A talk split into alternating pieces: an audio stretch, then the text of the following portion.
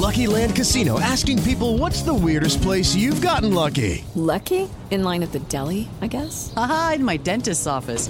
More than once, actually. Do I have to say? Yes, you do. In the car before my kids' PTA meeting. Really? Yes. Excuse me, what's the weirdest place you've gotten lucky? I never win and tell. Well, there you have it. You can get lucky anywhere playing at LuckyLandSlots.com. Play for free right now. Are you feeling lucky? No purchase necessary. Void where prohibited by law. 18 plus. Terms and conditions apply. See website for details.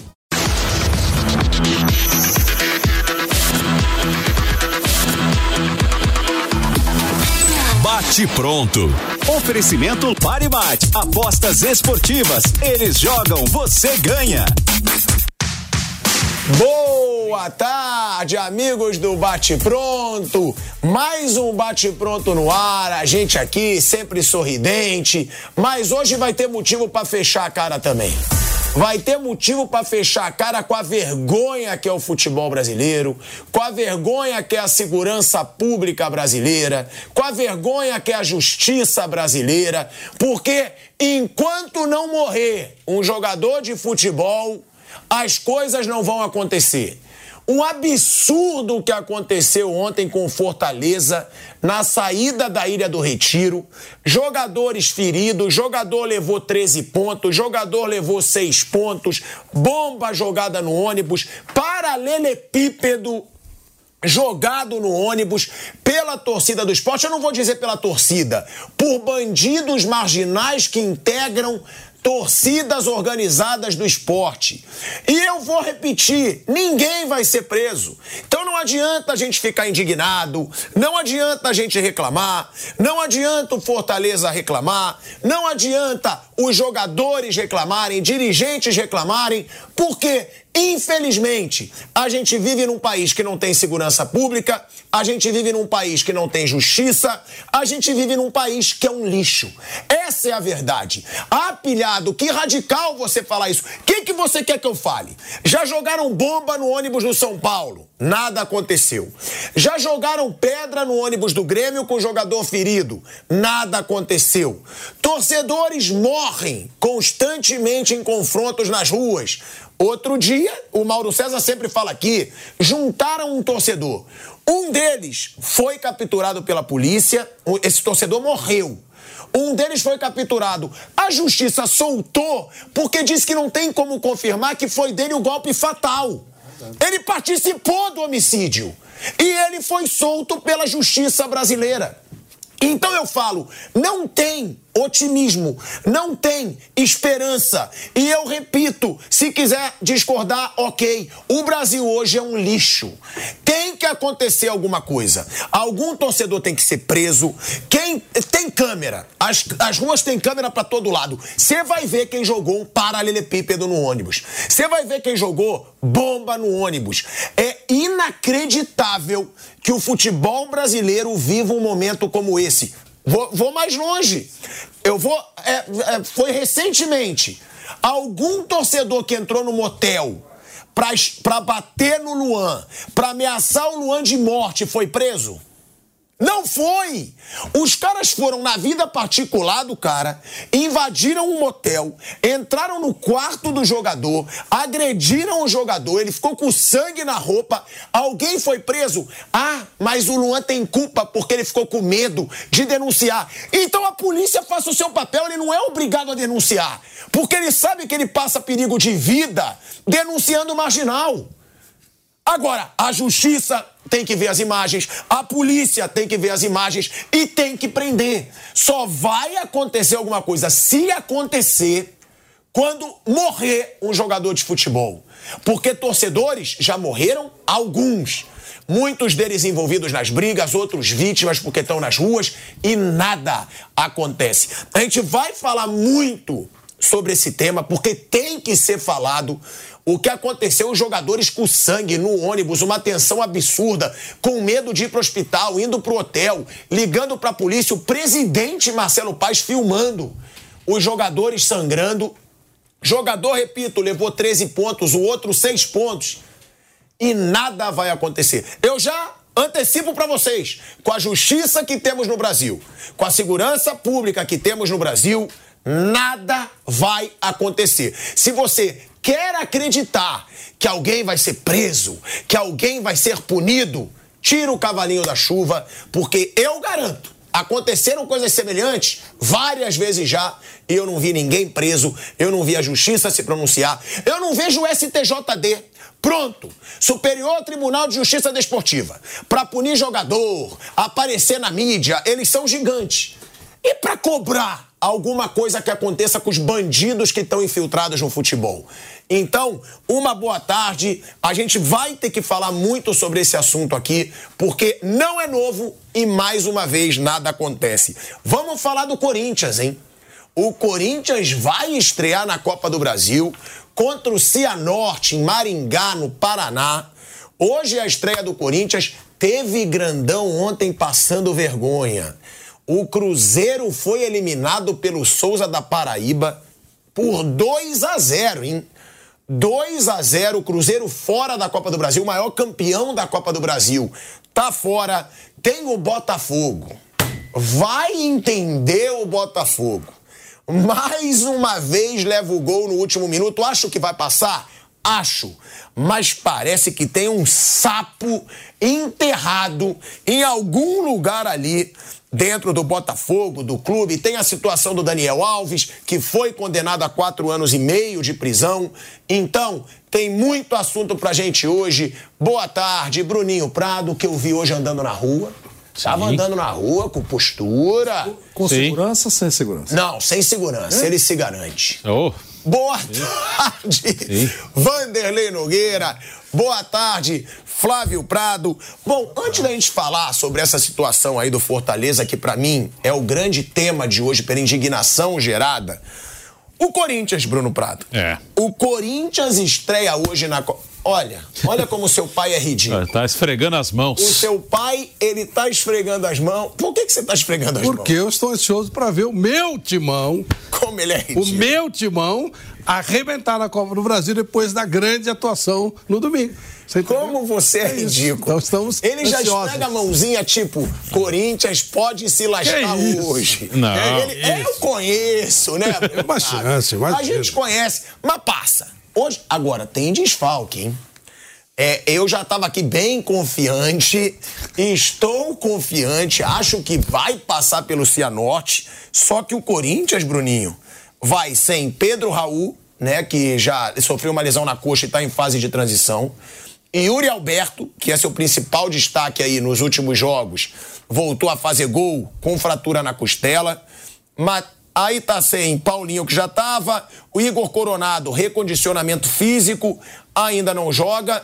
Ou seja, tem desfalques importantes o Corinthians. Tem, e aí tem o perigo do jogo único, né? O jogo único é sempre perigoso, né? O Cruzeiro ontem caiu lá para o Souza da Paraíba, já teve o Inter há dois anos caindo para o Globo do Rio Grande do Norte. Então, o jogo único ele sempre tem um, um certo risco, né? Lembrando o regulamento, né? Se empatar o Corinthians passa, o Corinthians joga pelo empate, se perder tá fora, né? Esse é bem simples. Nessa primeira fase o visitante joga pelo empate, e no caso é o Corinthians. Então, claro que o Corinthians é favorito para passar. Mas tem, eh, acho que tem que separar um pouco as coisas, né? O Corinthians vem de duas vitórias, um empate no clássico, da maneira como empatou. É claro que é bem melhor do que vinha acontecendo antes, com cinco derrotas. Mas assim, não é um time super confiável. Né? Agora o time está voando. Contra o Palmeiras, o Corinthians foi dominado durante praticamente todo o jogo. O Palmeiras, obviamente, é um time muito melhor do que o adversário de hoje. Então o Corinthians é favorito, mas o jogo único sempre requer cuidado. É um jogo que você não pode errar. Se dá uma zebra nesse jogo, você está fora da Copa do Brasil. É, o torcedor do Corinthians vai lembrar de 2005, né? Cianorte Corinthians, Copa do Brasil em 2005 o primeiro jogo lá em Maringá, onde vai ser o jogo de hoje, e foi 3 a 0 para o Cianorte.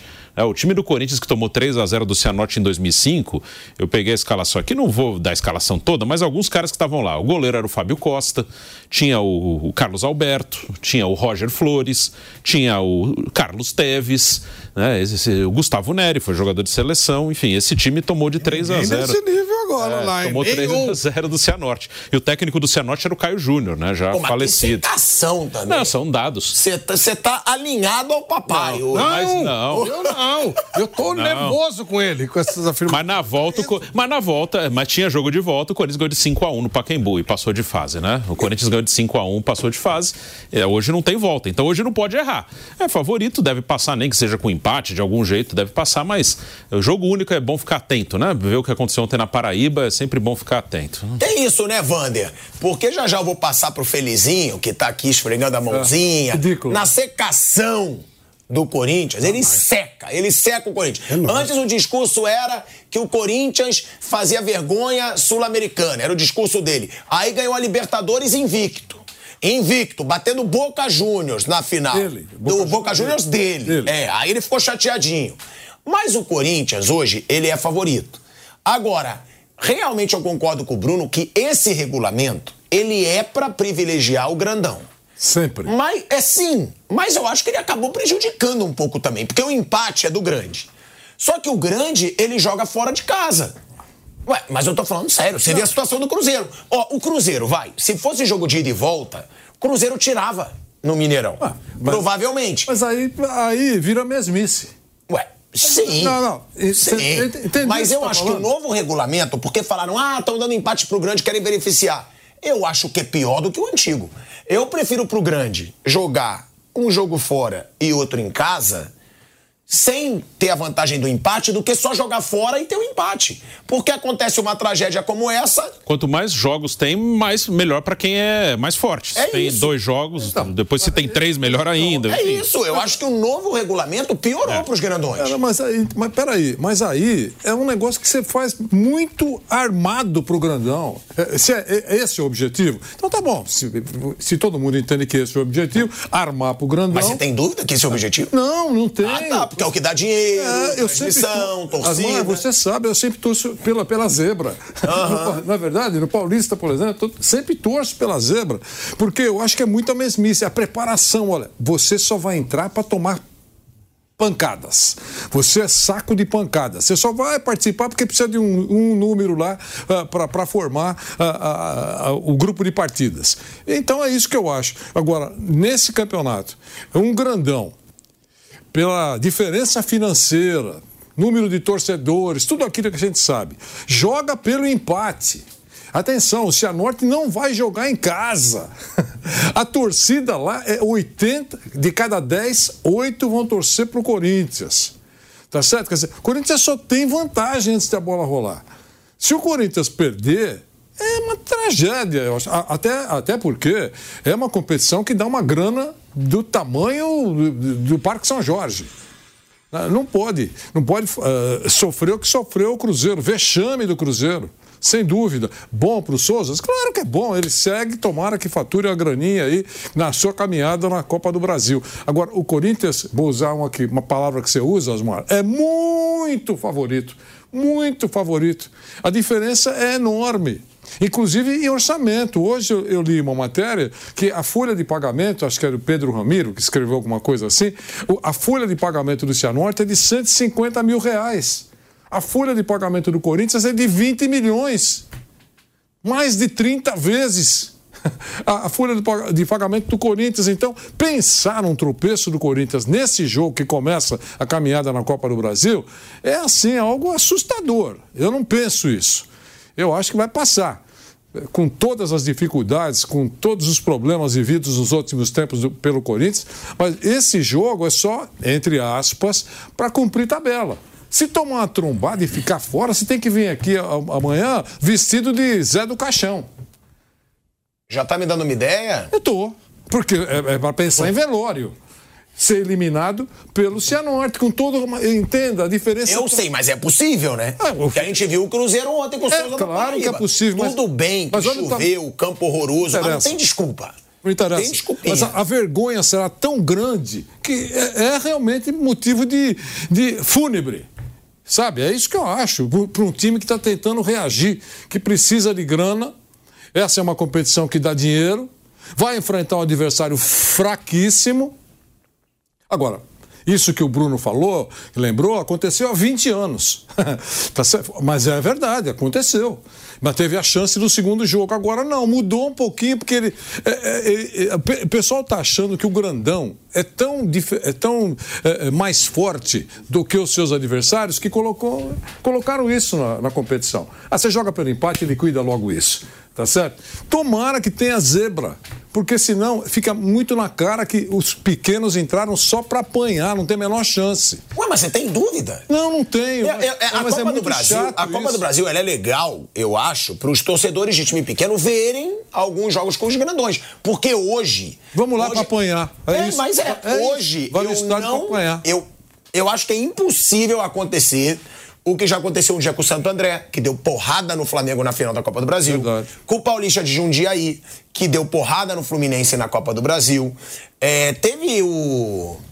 Teve o. Lá, lá atrás o Juventude. Teve o Criciúma. Criciúma, Juventude ganhou que do foi campeão Botafogo. da Copa do Brasil. Juventude ganhou do Botafogo. Hoje não dá mais. São Caetano, quase Libertadores. Porque a diferença é muito grande. E os times que jogam a Libertadores estão disputando Sim. a Copa do Brasil. Então, eu acho que é impossível. Agora, ficou mais difícil. Isso aí ficou, porque, ah, tá bom, perde. Perde um jogo por acidente fora de casa. Mas também, né, Flávio, isso deve ter a ver com a pressão dos grandões. Porque eles reclamam do calendário. Sem o jogo de ida e volta, melhora um pouquinho o calendário dos clubes, né? Deve ser por isso, não sei.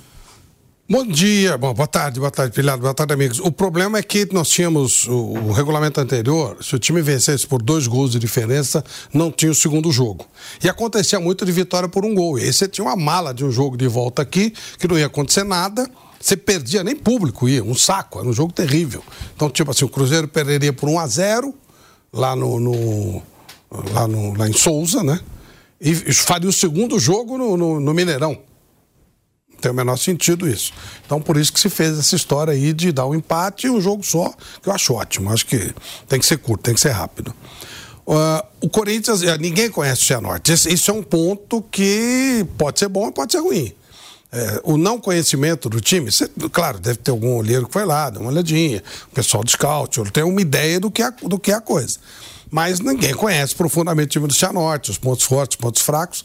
E o, o- essa surpresa, esse fator surpresa, pode ser um pepino, que foi o que aconteceu aquela vez, 3 a 0 O Corinthians, se ele entendeu bem o jogo de domingo, ele vai chegar prevenido. Se ele achou que ele foi heróico, como eu vi um monte de papagaio heróico, tomou um vareio do Palmeiras e teve cinco minutos de largura e empatou o jogo. Mas o Heroísmo. chato insuportável, você pode dizer que ele não jogou bem, que ele não mereceu a vitória, mas heróico foi. pô. Foi. Ué, foi. Tá bom. Entra com o espírito de heróico hoje, você vai ver o que vai acontecer. Tava 2 a 0 pro Palmeiras, que tem um time muito mais forte. Só com a torcida do Palmeiras. Nos últimos minutos, no último lance. Não, não foi no último lance que o Palmeiras ainda teve uma chance que quase que o Gustavo Henrique falhou. Mas no último minuto, nos últimos minutos, você empata do jeito que foi. Largura. Tá bom, uma largura heróica. Foi largura, heróica. largura, é largura. Foi largo, não teve. Para de ser chato, reconhece como, como bem coisa. disse o Abel Ferreira, não dá pra treinar isso aí. Não teve jogo. Foi Tá bom. largura, foi largo. Não tô já teve que foi talento, já, tô falando que foi heróico. já teve muitas vezes que o Corinthians também já eh, deu azar. E nessa aí foi largo. Simplesmente largo. Se ele achar que é heróico, que ele reagiu, que ele jogou de igual para igual o Palmeiras, ele pode ser surpreendido sim. Ele tem que ter noção de que ele não jogou nada. Mas o Abel também exagerou quando falou que viu um Palmeiras fabuloso. Não, fabuloso não foi, mas fez o suficiente para ganhar de pelo menos a 3 a palavra 0 fabuloso, Não, fabuloso. mas para ganhar de ele 3 a 0 exagerou. dava. Exagerou. Para ganhar 3 a 0 dava. O Palmeiras perdeu muitos gols. O Palmeiras jogou sozinho. O Corinthians jogou nada. Então, se ele tiver consciência de que ele foi limitadíssimo, tudo bem, vai jogar com seriedade, olhando, é bom ficar esperto, tal. nosso time é fraco, tá em montagem, não sabemos nem se vai ficar forte. Agora, se chegar com aquela, chegar os super-homens, jogar com capa, heróis, né? Aí vai se ferrar, porque o time é ruim, o time do Corinthians é fraco. A gente não sabe o nível do Cianorte, se é muito ruim, se é médio, se é um time... Eu não sei, eu confesso a você que eu sei muito pouco do Cianorte. Está em quinto no Paranaense. É, Ele é, eu sei que ele é, que ele agora virou, ele agora virou, virou SAF, né? Teve Sim. um, até um cara conhecido que pegou, que pegou o Cianorte. Não sei. É, se olhar, Não, não é o do Gustavo Lima, não, né? O Gustavo Lima comprou um. Não, ele comprou o Paranavaí. Paraná, que é do Paraná. Mas enfim, ele, pelo que eu sei, ele virou, pô, vou checar aqui direitinho. O certo é que você não conhece o time. Se o Corinthians chegar com humildade, sabendo que está em fase de preparação, que o time é ruim, que o time é fraco, Você não sabe o nível do outro, aí vai se classificar. Se chegar cheio de gracinha, com super-herói, com capa, que nem os caras venderam aí, heróis. Ficar imaginando os caras super-herói voando lá em Barueri. Mas você vê como você é chato. O Cianorte foi vendido para um grupo de investidores coreanos. Coreanos? Eu É. sabia que tinha investidor novo. Mas não vê como você é chato. Porque não é a hora de você falar. Ah, se achar com esse time limitadíssimo. Também tem a hora que a gente tem que fazer um pouco de elogio. Tipo assim, eu concordo com você que o Corinthians não tem um time bom hoje. Mas também não vale falar que tá três jogos sem perder. Tava numa draga absurda, chegou o Antônio Oliveira. O Antônio Oliveira ganhou dois, empatou com o Palmeiras de um jeito heróico. Eu não tô falando que ele jogou bem. Não jogou bem. Não mereceu Então nós estamos falando a mesma coisa, só que você está Sim. puxando o saco e eu não. Mas Tô não é falando a puxar saco. Ué, O que eu tô falando é que você tá nós falando temos que- limitadíssimo. E é verdade, eu tô falando. Eu estou falando a realidade. O Mas Corinthians ele é o vai time. jogar contra o Cianorte. Eu Se não- fosse um jogo agora pra decidir vaga contra o Palmeiras, contra o Flamengo. Nós não Mineiro. Conhecemos o Cianorte. Ah, Você- Flávio, não conhece, mas a gente sabe que o time do Corinthians é mais forte que o do Cianorte. Ah, não sei não, não tenho certeza de nada. O Corinthians. Flávio. O Core... Você viu os jogadores que o, que o Bruno citou e tomou de 3 a 0 Nenhum jogador tem o nível daqueles que ele citou. Às vezes, e outra coisa, não esqueça que esse jogo é o jogo da vida do pessoal do Cianorte. Os meninos que estão lá, eles vão querer mostrar serviço para ir para times maiores. É o momento deles. O Caio Júnior se revelou pro futebol brasileiro depois desse resultado contra o Corinthians. Então, para eles é o jogo da vida. E, e tem muito. Eu con- concordo. Hoje vive-se uma fase do puxa-saquismo, né? Então tem aqueles torcedores que tem microfone, agora vai, somos heróis, que e tal. Conseguiram num rabo tremendo aquele empate, essa é a verdade. Flávio. Não jogando Ô, nada. Flávio, a chegada do Antônio Oliveira, ele pegou dois times medíocres. E os jogadores, sempre que eles. Tá bom, mas o Mano tinha pegado o time eu sei, times. mas eles Melhorou. queriam. Mas melhorou, sempre melhora quando os caras querem ferrar o técnico anterior. Eles dão um pouco mais pra provar que a culpa era do técnico anterior. Não tem nada. O Antônio Oliveira não fez nada no time, nada. Não teve nenhuma magia. Nossa, o Antônio Oliveira. Nada. Até porque ele não tem nível pra fazer isso. Ele tem que. né? Então ele não fez nada. Simplesmente os caras deram um pouco mais porque eles queriam ferrar o mano. Então jogaram um pouquinho mais pra poder provar que, que eles não estavam tirando o pé, que a culpa era do mano, aquela coisa toda. E aí aconteceu esse jogo com o Palmeiras. Se tiver essa consciência, não terá problema. Se não tiver, pode ter problema sim, porque é um time ruim, um time em formação com jogadores fracos. Então precisa ver o que vai Vamos acontecer. lá. Problema, Bruno. Eu acho que claro que pode ter. Pode. Como teve o Cruzeiro. Sim. O Cruzeiro levou de 2 a 0. E é o quê? Do um time Souza da fraco Paraíba. em formação com técnico novo. Mesma coisa. Sim, e o treinador Então, é a mesma pediu coisa. Desculpa. É. Não, não é a mesma coisa. Não é a mesma coisa. Corinthians Eu é pior, né? pior- Não, eu acho pior a situação do Corinthians. Então. Porque o Corinthians gasta muito o Cruzeiro, não? Então. A folha então, salarial ué, do Então você tá dando razão pra Não, mim. Eu, eu tô te dando A razão. gente não conhecia nem o Souza e nem o Flávio, eu Cianorte. só tô falando que você tá falando só mal, mas tem que lembrar Falando também mal, não. que desde- não, que você falou limitadíssimo. E é verdade. Não pode se Isso achar não é herói. falar mal. Eu, não, tô falando, eu tô falando a realidade do Eu Corinthians. sei, mas também não, é tem mal. que olhar que os caras não perdem a três jogos depois de estar na zona de rebaixamento do Paulista. Ó, eu sou- Que pode, pode não ser herói, não tá se sentindo herói, Vou mas tá motivado. falar uma coisa pra você. Pô, tamo motivados. Vou falar uma coisa, falar uma coisa ó. A idade, ela tem um monte de problema. Traz um monte de dificuldade. Mas tem uma coisa que você fica é malaco. Você fica malaco. Você, co- você já começa a enxergar um pouco na curva, sabe? Quando o cara, quando eles querem derrubar um treinador, eles não ganham de ninguém. E quando troca o treinador, seja quem for, pode ser um Zé Manego, não, não importa. Fosse eu o treinador, fosse essa caneca o treinador, eles iam melhorar. Porque eles queriam ferrar o mano. Óbvio isso. O mano estava desgastado e tal. Então eles iam melhorar mesmo. Como os adversários do Campeonato Paulista são todos fraquíssimos, deu uma carguinha, mas ganharam dois jogos. Mas não quer dizer nada. E o Palmeiras, eles tomaram um baita vareio e tiveram uma largura no final. Se não tiver essa consciência, pode ter problema. Se tiver consciência, não, nós estamos, nosso time é ruim, nós estamos no começo, vamos jogar sério que isso aqui pode ser um vexame e tal. Se tiver essa consciência, ok. Se for atrás dos puxa-sacos, herói, são os caras de cá, que vitória, porque o Corinthians, o melhorou nada. Se for atrás dos puxa-sacos, aí pode ter problema. Só tô advertindo, não é que eu seja amigo, sou amigo de ninguém, não tô dando conselho pra ninguém, não tem nada a ver com isso. Ganhar, ganhou, perder, perdeu, não dá nada pra mim. Só não sou puxa-saco e oba-oba. Eu tô falando aquilo que eu tô vendo. O Corinthians não melhorou nada e contra o Palmeiras era um jogo pra ele ter perdido bem. Não é perder de pouco, é perder bem. 3 a 0 pelo menos. Conseguiu empate, se achar que melhorou, pode ter problemas. É só isso. O resto, oba-oba e tal. É, problema pode ter, né? A provável escalação do Corinthians, nem o Cássio tá confirmado, o Vanderlei ele se Nogueira. machucou. É, porque ele teve aquele problema no quadril. Agora, muita gente que eu acho também exagerado, muito corintiano, inclusive, já quer o Carlos Miguel titular. Eu acho que vão se arrepender se isso acontecer. Porque, claro, para mim o garoto é uma das grandes promessas aí de goleiro do futebol brasileiro. Tem 2 metros e seis, é um baita goleiro. Só que sente um pouco da pressão no começo no Corinthians também. Não sentiu ainda. Eu não tiraria o Cássio ainda pelo que o Cássio ainda agarra, tá? Ah, o Cássio falha às vezes, tá bom. Mas quantos jogos ele decide? Para mim o Corinthians não caiu no ano passado é por causa do Cássio. Salvou o Corinthians em vários jogos. Mas é difícil que ele jogue hoje.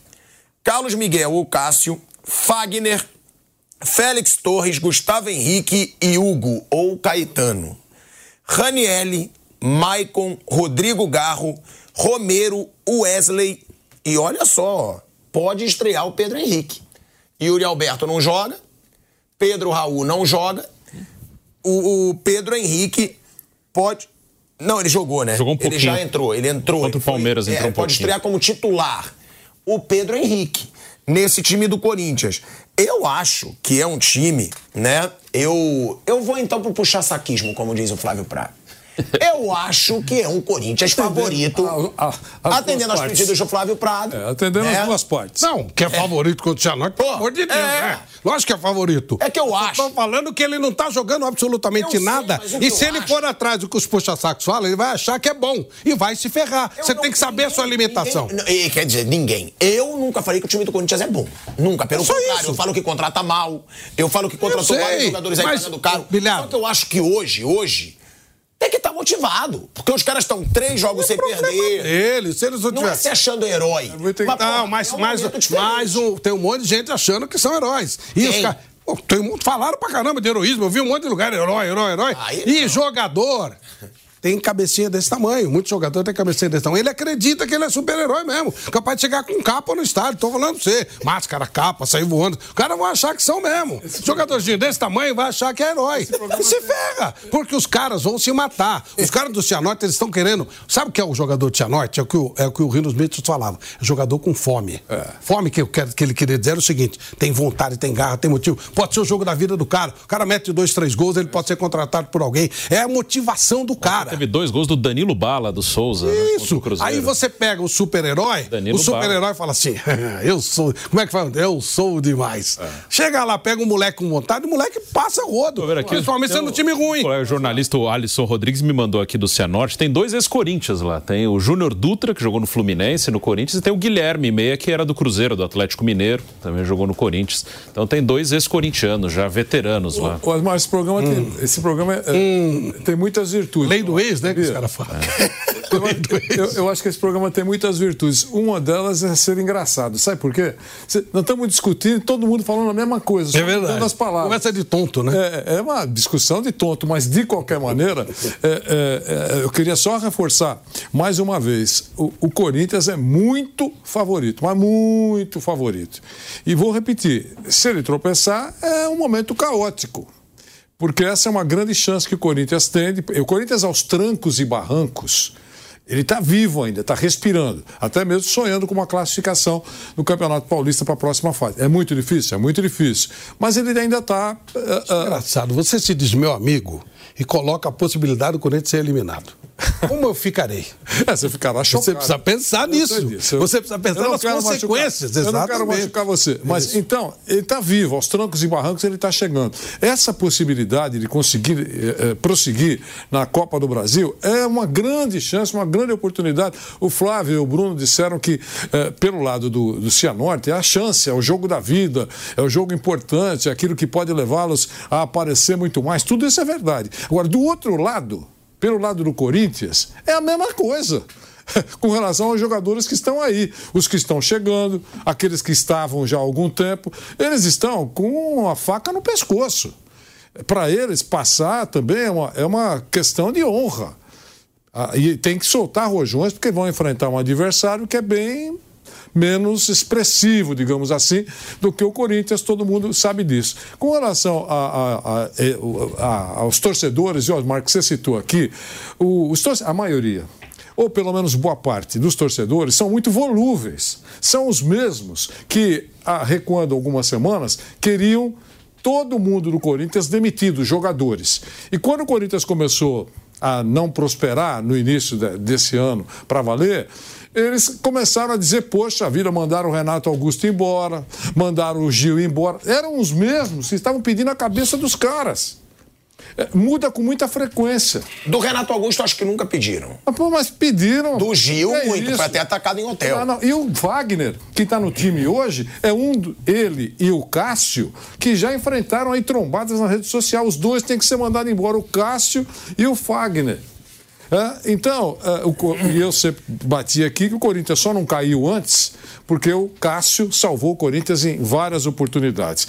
Ele não vive um grande ou seu melhor momento, é verdade. Mas daí a jogá-lo pela janela, tira um e põe outro, eu acho que em algum momento o Carlos Miguel vai ser, se ele continuar lá, é, é, tomara que continue, é importante para o Corinthians, ele vai ser o, o, o, substituto do Cássio. Mas, sabe, fazem isso com, com uma postura muito volúvel. E eu acho que isso é ruim para o Corinthians hoje. Da maneira que... Judy was boring. Hello. Then, Judy discovered ChumbaCasino.com. It's my little escape. Now, Judy's the life of the party. Oh, baby, mama's bringing home the bacon. Whoa, take it easy, Judy. The Chumba life is for everybody. So go to ChumbaCasino.com and play over 100 casino style games. Join today and play for free for your chance to redeem some serious prizes. ChumbaCasino.com. No purchase necessary. Void where prohibited by law. 18 plus terms and conditions apply. See website for details. As pessoas enfocam isso. Bom, vamos lá, Bruninho. Eu vou te passar, mas já pensando no sorriso no rosto do seu papai. Certo. Tá? O retrospecto do Corinthians em 2024. Porque realmente ainda não é nada animador, mas são nove jogos, três vitórias. Dessas, du dessas três, duas do Antônio Oliveira. E um empate também do Antônio Oliveira. Ou seja, o Corinthians sem o Antônio Oliveira, ele ganhou só um jogo, um jogo. É o primeiro do ano. E teve cinco derrotas. Sim. Sem o Antônio. Por isso que eu falo que é um momento de motivação. Um time que tinha uma vitória e cinco derrotas para times fracos, tirando o São Paulo, que acabou com o tabu lá. Só perdeu e teve o Santos. Santos na Vila. É. O resto perdeu para os times que ele estava chamando de medíocre também, que ganhou. Então, tem uma motivação. Mas é um retrospecto péssimo. São nove jogos, três vitórias, um empate, cinco derrotas. 37% de aproveitamento. 11 gols marcados, 11 gols sofridos. Com Antônio Oliveira, três jogos, duas vitórias e um empate heróico para irritar seu papai. Oito gols marcados, três gols sofridos. Agora, é o que eu falo. Tá, é, fica bem claro o que o Flávio falou também. Jogador, quando não quer jogar pelo treinador. Adota a operação padrão. Não joga, não joga. Eu sei que muita gente tem medo de falar isso, muito programa não fala, a gente tem que falar. É muita coincidência. Cinco derrotas e uma vitória. Mudou rápido, duas vitórias e um empate. É. Se bem que eu, eu, não, eu não gostei de nenhum dos três jogos. Eu achei os três jogos muito assim. O segundo tempo em o Ribeirão, segundo... talvez, com o Botafogo, porque o primeiro tempo foi um horror, né? foi terrível. No segundo tempo fez dois gols rápidos e aí conseguiu fazer um, um jogo melhor lá em Ribeirão. O jogo da Portuguesa foi bem ruim. O jogo da Portuguesa foi fraquíssimo e aí o Corinthians abriu o placar num pênalti que para mim não foi, eu não marcaria aquele pênalti, tem gente que achou que foi, aquele pênalti no Fagner eu não daria, mas enfim, até aquele pênalti era um jogo também muito ruim, um 0 a 0 sem praticamente nada, e contra o Palmeiras foi um jogo que o time foi completamente dominado pelo Palmeiras. Há uma coisa, em, em alguns momentos de troca acontece uma uma melhora, principalmente na parte emocional, não é nem na parte tática, técnica. O Antônio Oliveira nem teve tempo de fazer nada de muito diferente na parte tática. Vai, um pequeno detalhe que ele mudou, ele está usando um zagueiro como lateral esquerdo, talvez protegendo um pouquinho mais. Ele já jogava muitas vezes com três zagueiros nas outras equipes que ele participou, mas não é claro que não é isso que causou uma, uma melhora no time, porque ele está jogando com um terceiro zagueiro ali de lateral. Não é, é só um pequeno detalhe. Então o time teve resultados, mas assim, um futebol muito melhor não. E, e esse time não tem muito onde crescer. É, ainda tem gente para chegar aí, o Igor Coronado ainda vai estrear, tem gente que o Mateuzinho entrou um pouco no intervalo contra o Palmeiras, o Pedro Henrique entrou um pouquinho. Então tem o Garro mesmo, tem poucos jogos e foram bons os jogos dele. Então é um time que ainda está se formando. Pedro Raul jogou pouco, mas eu não, não vejo assim um potencial para ser muito melhor. Acho que o Corinthians no ano, no Paulista, se ele conseguir passar, é um mata-mata, ele pode conseguir alguma coisa. Copa do Brasil e Sul-Americana também depende muito ali de mata-mata. Ano passado ele chegou na semifinal da Copa do Brasil ganhando três confrontos nos pênaltis. É, e na Sul-Americana ele também avançou até uma semifinal. Um dos confrontos contra o Estudiantes, por exemplo, ele, tomou, ele foi massacrado na Argentina e conseguiu levar para os pênaltis e ganhar. Então o mata-mata permite isso. No brasileiro, que é um campeonato que tem mais lógica, para mim o objetivo é não correr risco. Só se ele conseguir não correr risco, já é um campeonato bom pro, pelo que o Corinthians pode fazer. Mas você vê, né, né Flávio, que reforça aquela sua tese. Um time que tinha cinco derrotas e uma vitória, chega um treinador novo do nada, é, é o que o Bruno diz. Jogou bem? Não. Mas ganhou, coisa que não fazia com o Mano Menezes. Correu, mostrou raça, lutou até o final. É, reforça essa tua tese, Flávio, porque os números são muito ruins, mesmo com três jogos ainda de invencibilidade com o Antônio Oliveira. 37% de aproveitamento. Então, é um time em formação, né, Pelé? Não dá para você falar nada, não dá para você julgar o trabalho do Antônio Oliveira. Ah, se você olhar os números rigorosamente, ok, mas o que, que ele fez, coitado? Essa, coitado, respeitoso. Claro. Tá? É, ele não teve. Os outros ainda vão ter uma semana para treinar, nem isso ele teve. Ele chegou, entrou, pegou o time e colocou para jogar. O que, que ele pode ter falado? O que, que ele pode ter falado? Nada demais. Nada. Então é uma coisa que você vê claramente que partiu de jogador. Só que o jogador ele se ilude, ele acha mesmo que ele é herói, ele começa a ler, ele já tem tendência a ter o ego inflado, né? Os caras tem um monte de cara em volta, falando, você é demais, você não, pô, cara, você é o cara. Antes de você, só o Pelé. Os caras têm muita tendência a acreditar nisso. E ainda começa esse barulho, não, por causa do jogo contra o Palmeiras, porque a realidade era tomar uma porrada do Palmeiras e ir pra lá pianinho. Quando aconteceu aquele negócio no final, os caras podem chegar achando que são demais. E não são. O time é fraco. Pode virar um bom time? Acho muito difícil. Mas pode ser. Nunca sabe o que vai acontecer. Por hora, é um time que não dá para você confiar. Sei, será que o, que o Cianorte é pior que os times que o Corinthians enfrentou até agora e perdeu? Será? Eu, eu, eu, avalio o clássico que você colocou sobre a mesa aí contra o Palmeiras. É, um bom resultado para o Corinthians. Sabe, eu, eu avalio dessa maneira. Primeiro, é, não perdeu, era o time a ser batido. Jogar contra o Palmeiras é o time a ser batido, já bato nessa tecla, é o técnico a ser vencido. Tudo isso a gente sabe. É, é o, o Corinthians não perdeu para o Palmeiras poxa, tem que soltar rojão pela pindaíba técnica que o Corinthians vinha caminhando nesse nesse tempo recente aqui, poxa, não, não perdeu, jogou na casa do adversário. Sabe? Ah, mas jogou muito menos? Muito menos. claro que jogou muito menos que o Palmeiras. Mas ele saiu com um resultado ótimo. Terminou o jogo com 10 jogadores, sem o goleiro titular. Colocou lá o, o, o, o Gustavo improvisado, quase falhou. Teve, a, a bola quase entra no finalzinho. Quer dizer, uh, uh, chegou para ser batido pelo Palmeiras e saiu com um empate. Nesse momento, é um sucesso. A Pindaíba era tão grande que não ter perdido para o Palmeiras é motivo de sair pela Paulista buzinando aí. É isso. Então, é, mas esse empate significa que vimos uma orquestra sinfônica? Nada disso. Eu sei, todo mundo sabe disso. Mas não importa, o resultado foi muito, mas muito melhor que o desempenho. É isso que tem que ser levado em conta. Então, uh, o fato do, do Palmeiras uh, não ter perdido pro, o Corinthians não ter perdido para o Palmeiras, eu acho que vai fazer o Corinthians chegar pelo menos um pouco mais confiante. É, com o pé atrás, eu sei, é um momento é muito difícil, mas ainda assim, com esse pacote de problemas, é enormemente favorito contra o Cianorte. Pode ser eliminado? Pode. Lógico que pode, mas é, eu não acredito nisso. Acho que é, será um, uma loucura se isso acontecer. Ó, oh, o Cássio é dúvida, como a gente falou, tá? Ele viajou, né? Ele viaja com o elenco do Corinthians para Maringá, vai passar por testes. Ele será avaliado no Paraná para saber se tem condições de encarar o Cianorte quinta-feira às 8 horas da noite ou não. Ou seja, esse jogo é hoje, às 8 horas da noite. O Cássio viajou e vai fazer os testes em Maringá. ele se machucou, né? E teve um problema no quadril. Naquele lance onde ele foi expulso, no clássico contra o Palmeiras.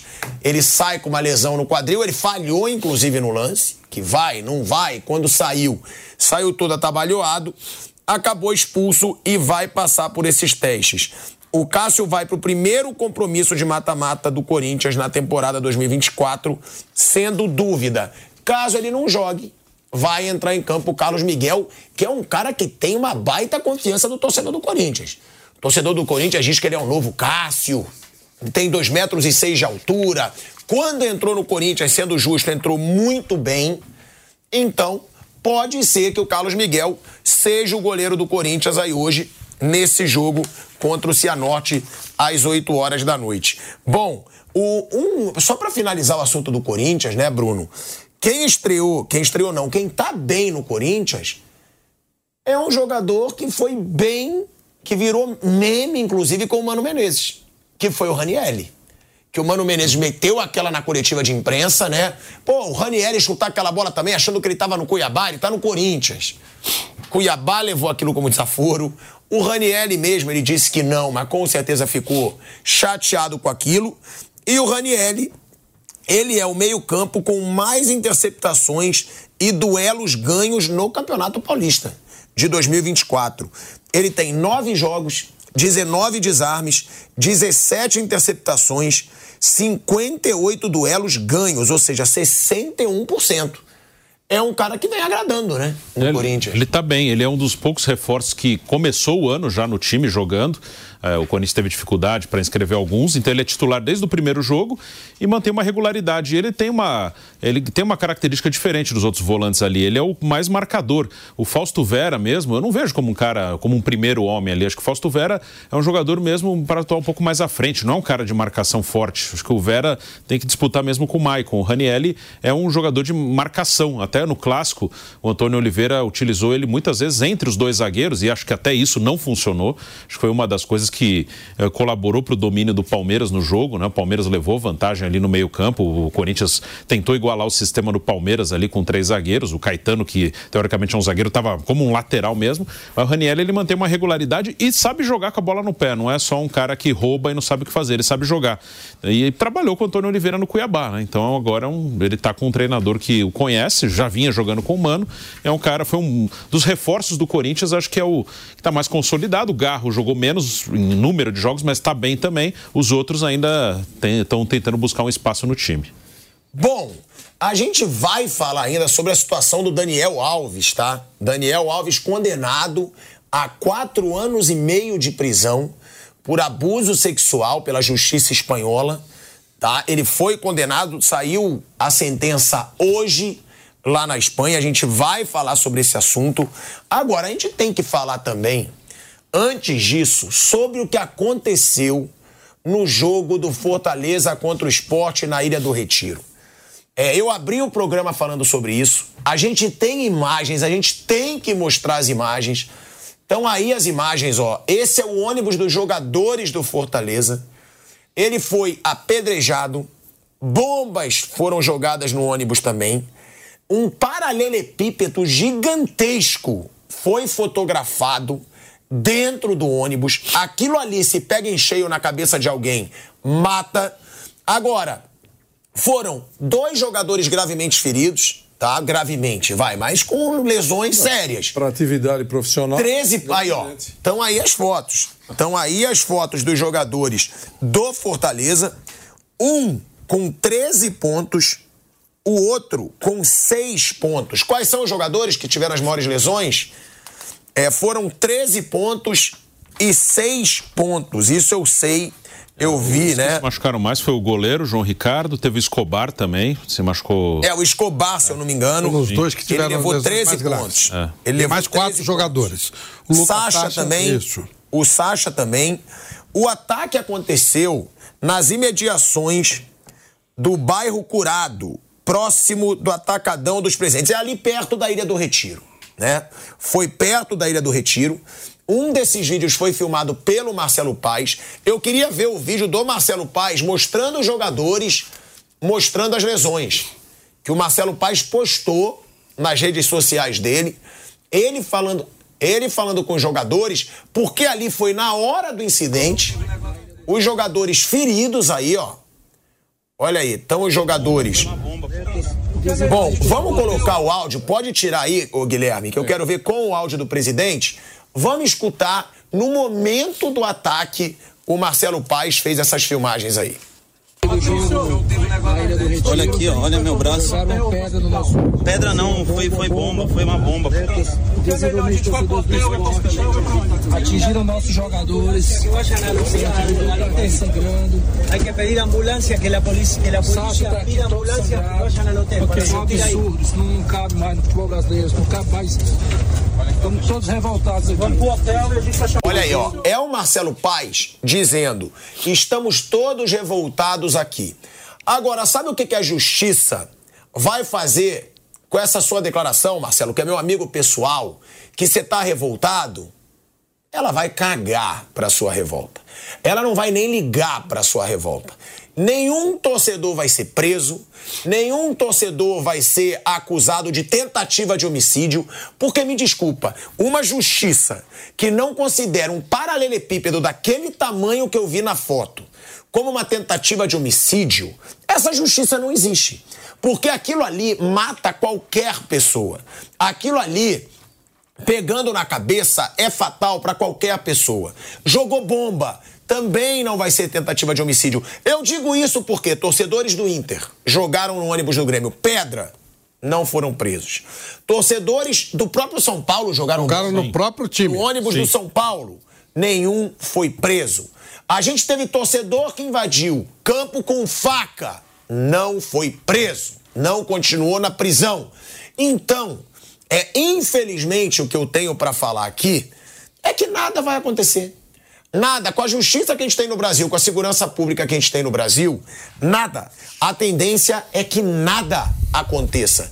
Porque a nossa justiça é uma vergonha, nossa polícia às vezes até faz o papel dela, prende. Tem muito policial que fica bravo, fala, cara, a gente tira bondes e bondes de torcedores algemados do estádio. Chega na delegacia, eles saem. Chegou na delegacia, pronto. Valeu, tamo junto. Que justiça é essa, Vanderlei Nogueira, que não prende torcedor? Por que que no futebol você pode bater com um pedaço de pau, jogar pedra, jogar bomba, dar tiro? O futebol ele é diferente? Porque você é preso numa sociedade normal, sem ser por causa do futebol, você não é no futebol? E no Brasil é diferente. É, No Brasil existe um estado paralelo. Tudo que, se, tudo que acontece no futebol, eu falo isso há muito tempo, então só vou ser repetitivo. Tudo que acontece no futebol que daria problema numa outra área, eh, no futebol tudo é permitido, ou quase tudo é permitido.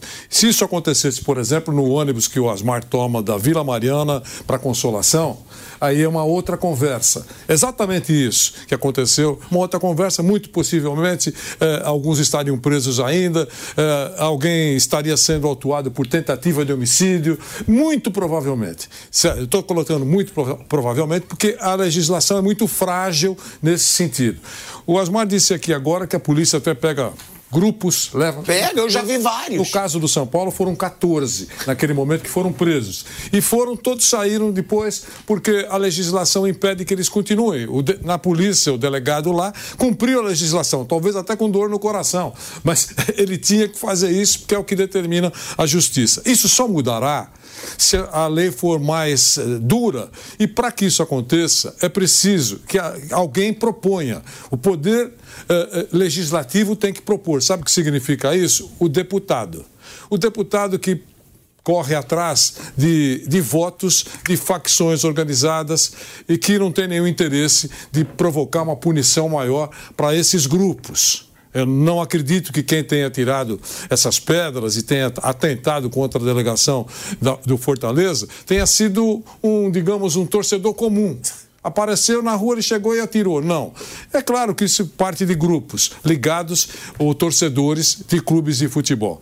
Então, a lei é isso que eu queria dizer aqui. A lei que não é observada por agressores é uma lei ineficiente, ela não existe. Não interessa que seja escrita lá. Não existe essa lei.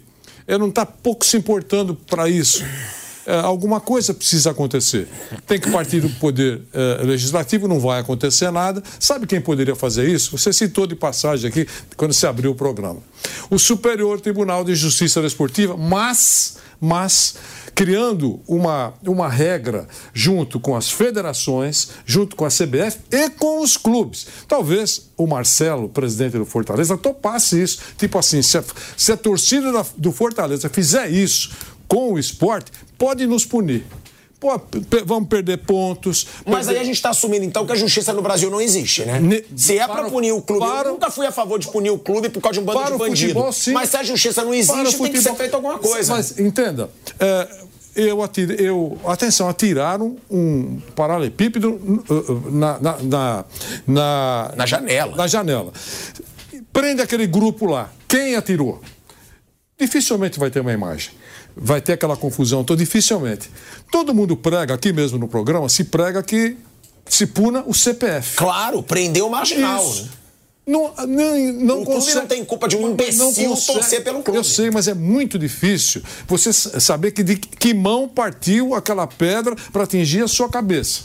E aí todos os outros estão inocentados. E, e, e, ninguém consegue. Ô, Wander, nesse caso eu acho que dá pra ver. Porque um tá paralelepípedo. Tá bom. Você, se tiver câmera na rua, um paralelepípedo, você não joga assim, ó. Você, você tem que fazer uma. Você pega o movimento. A pedra é pesada. Mas você concorda que é, se tiver uma câmera, você concorda? Concordo. Então, então tá. Então, se não tiver uma câmera, todo mundo tá inocentado lá. Os caras fizeram essa zona, essa agressão então você não pode prender ninguém, porque ninguém sabe onde. Eu atirei uma pedra assim, sabe onde que ela acertou? No ônibus, na, no pneu do ônibus.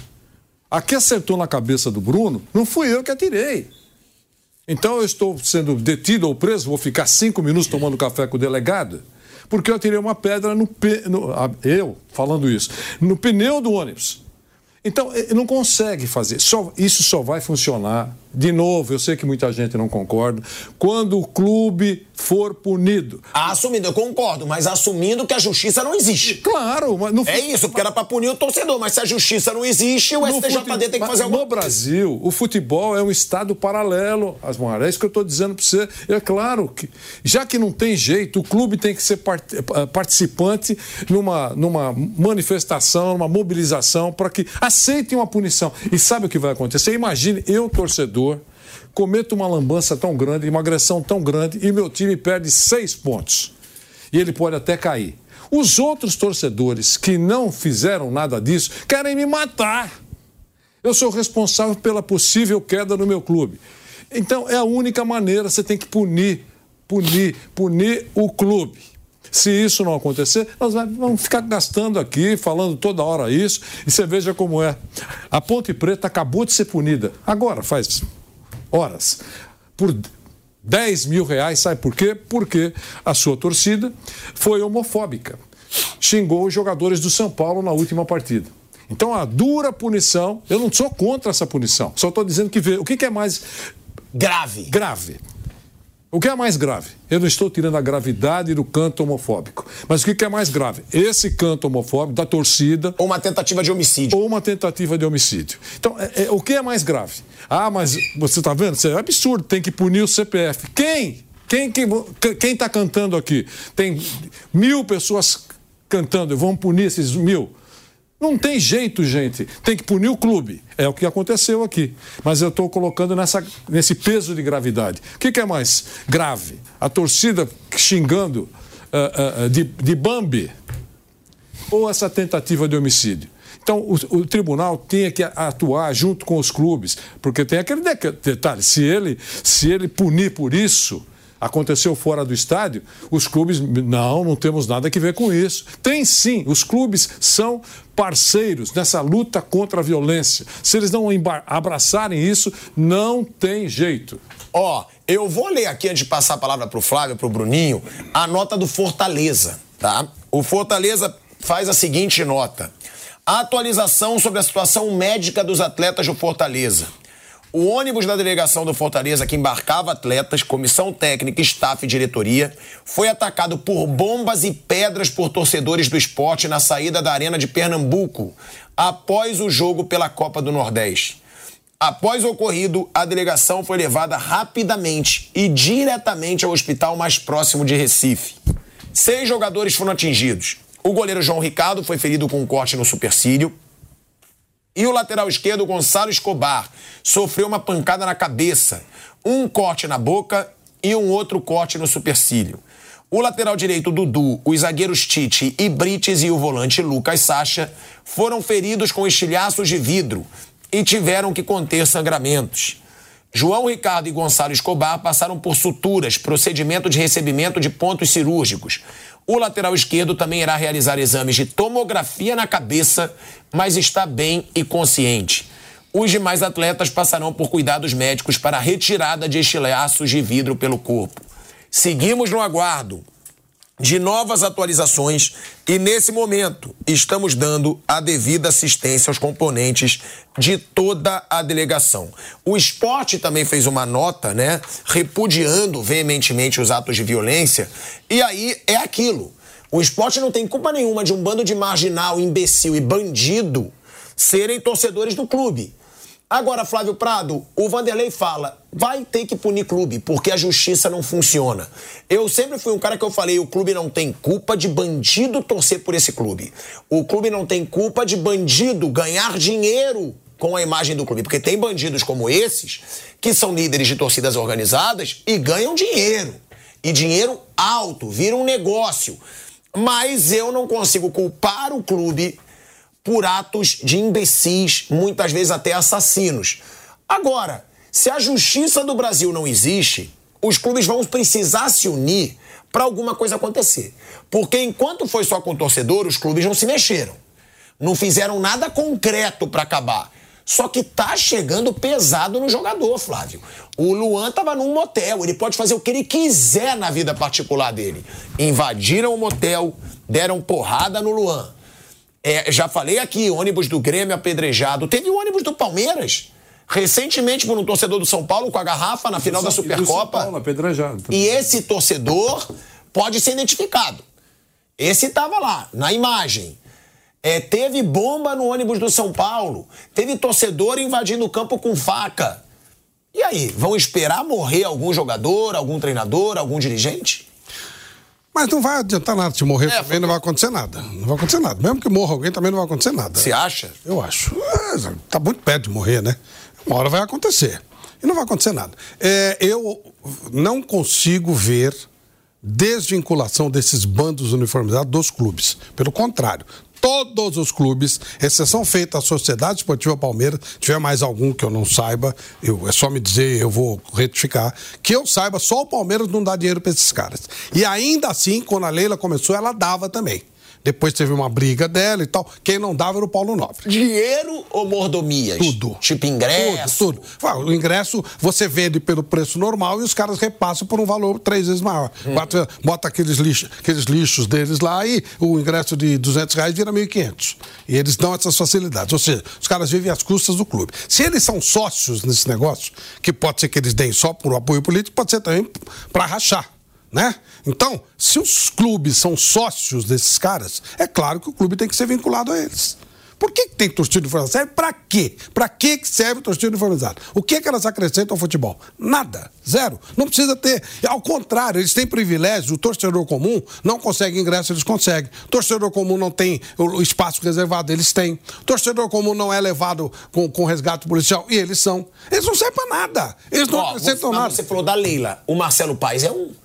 Ele foi de encontro aos torcedores. Ele não dá dinheiro? Então, beleza. Quando teve uma briga entre torcidas, ele falou de. Teve uma briga aqui na Ótimo, ótimo. Uma, uma, briga aqui na, em Itaquera. Nós estamos falando que brigaram. É, duas torcidas do Fortaleza. Rompeu, ele rompeu com as duas. Nós estamos falando. Bom, chegou a dar antes, então, mas nós estamos falando, então, de, de, de, de pessoas que são respeitadas no futebol. A Leila, o Marcelo, todos deveriam seguir o mesmo caminho. Todos, todos. Não há necessidade de torcida uniformizada no futebol, eles não servem para nada, eles não acrescentam nada. Os clubes não precisam disso, os grandes clubes do mundo não têm torcida uniformizada. Não serve para nada. São grupos que se unem com alguns líderes que ganham uma fortuna, às vezes mais do que os clubes. Tem clube que está faturando mais do que o próprio clube. Está cheio por aí. Estão no, no, no azul e o clube no vermelho. É claro que tem que vincular. O Vanderlei lembrou de uma coisa, teve uma época aqui que toda vez que houvesse algum incidente no campo, se não fosse identificado o cara que fez aquilo, o clube seria punido. Aí jogava um copo d'água, o cara era identificado, ou o clube era punido. Perdia pontos, perdia dinheiro. Perdia... Interdição do estádio. O que, isso, o que aconteceu? O cara que jogava já tomava uns tapas no orelha, eles eram levados na hora para polícia. E quem estava ao lado dele. Por exemplo, esse cara aí, ou aparece quem jogou essa pedra, ou o esporte está fora da, da Copa do Brasil. Eu não estou falando de esporte, foi ontem, poderia ser qualquer um. Eu não tenho respeito por nenhuma torcida uniformizada. Eu tenho nojo delas todas. Então, caso, por exemplo, esse aí. O esporte está eliminado da Copa do Brasil. Se o esporte sai da Copa do Brasil, da Copa do Nordeste, desculpe, se o esporte sai da Copa do Nordeste, os caras que faturam com isso, com esses jogos, com venda de ingressos, com esses esquemas todos que eles têm, eles vão perder dinheiro. Aí eles vão atrás do marginal que jogou aquilo e entrega a cabeça pro cara. Ah, não apareceu o cara? O clube está eliminado. Flávio, e, e, não interessa, viu, Asmar? Não interessa levá-lo para a delegacia. Ah, tá vendo? Ele ficou preso duas semanas. Por algum motivo encontraram lá na legislação, duas semanas, vai responder em liberdade. É uma coisa leve. Ele vira ídolo na torcida organizada. Ele vira, vira herói. O Valentão. Não seria acabar com essa porcaria, ele, né? Ele não serve para nada. Eu já disse aqui várias vezes: existe até competição de hematomas, competição de cicatrizes. Olha, tá vendo esse, esse corte no rosto aqui? Foi naquela briga contra a, a torcida B. É, você está vendo essa facada aqui, que, essa marca de facada na mão? Foi na briga com a torcida C. Entendeu? Quer dizer, então, claramente menosprezam a, a lei aquela que consegue resolver, nem que seja por alguns dias, para mostrar que prendeu porque o cara fez isso ou aquilo.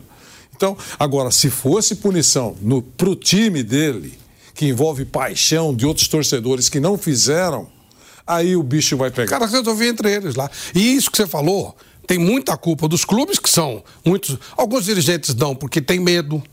Alguns dão porque usam os caras politicamente a favor. Até jogadores. Dele. Jogador dá por. Jogador nenhum quer dar dinheiro pra esses vagabundos. É que os caras têm medo, né? Tem, tem família. O único cara que eu vi peitar foi o Romário. Falou, fizeram. Lucky Land Casino asking people what's the weirdest place you've gotten lucky? Lucky? In line at the deli, I guess? Aha, in my dentist's office. More than once, actually. Do I have to say? Yes, you do. In the car before my kids' PTA meeting. Really? Yes. Excuse me, what's the weirdest place you've gotten lucky? I never win and tell. Well, there you have it. You can get lucky anywhere playing at LuckyLandSlots.com. Play for free right now. Are you feeling lucky? No purchase necessary. Void where prohibited by law. 18 plus. Terms and conditions apply. See website for details. Assinar um livro dele, eu não assinei nada. Começaram a vaiar ele, ele não mínima. Mas é difícil, é complicado. E o Marcelo Paes é um que faz, ele foi de encontro quando teve essa. Liga esses marginais e, na casa do cara, persegue filho, tal, sei. É, são gangues. Mas ninguém, esse é o ponto maior. Protegidas por políticos, aquilo que o Vanderlei falou. Porque esses caras votam. Esses caras significam votos. Tem cara que é eleito só com votos desses caras aí. Tem um monte deles. Aí, meu velho, aí. Não vai... Ou seja, não tem solução, entendeu? Ou se acaba com esse lixo e leva junto os políticos que protegem, que não vai acontecer, ou vai continuar assim, vai morrer gente e vai continuar igual. Algumas torcidas têm alguns candidatos próximos e elas são usadas como cabos eleitorais. Aquele cara que sai fazendo panfletagem, usa, uh, coloca faixas. É isso que acontece. É, e a, a maioria é bando, né? Não, não a gente segue vai o líder. continuar falando sobre esse assunto porque foi muito grave, né? Tem até imagens aí da filhinha, se eu não me engano, é do goleiro, perguntando: papai, você se machucou no trabalho? Saindo ali com o jogador do Fortaleza. Dudu, lateral direito. Pra mostrar aqui a imagem do Dudu, que o Bruno falou, saindo do hospital, machucado, por causa desse papelão de imbecis, bandidos que fazem parte da torcida do esporte. E a filha dele, ela pergunta: Papai, você se machucou no trabalho? Essa é a realidade de um futebol onde não se tem justiça e onde se tem marginais fora de campo. Vamos ver aí.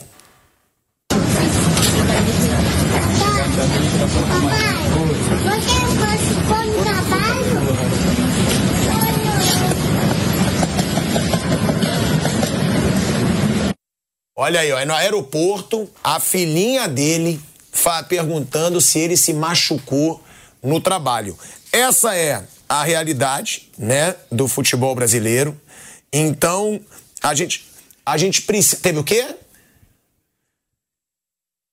Ó, tem um vídeo que a gente precisa mostrar aqui, que é da torcida organizada do esporte organizando o ataque. Hum.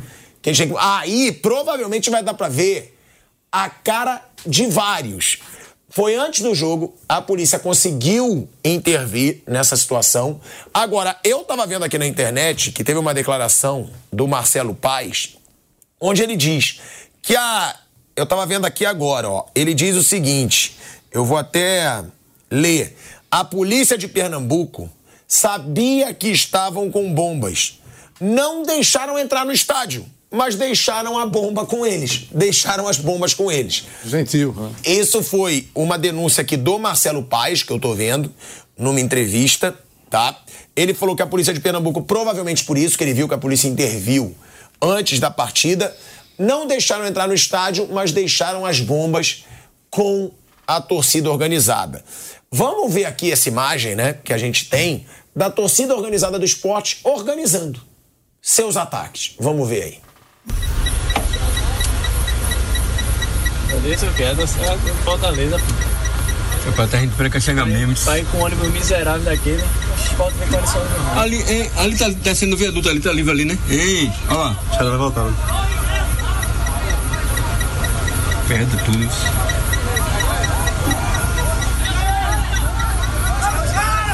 Vamos desse vidro, pô, não é melhor não? Atuam como terrorista.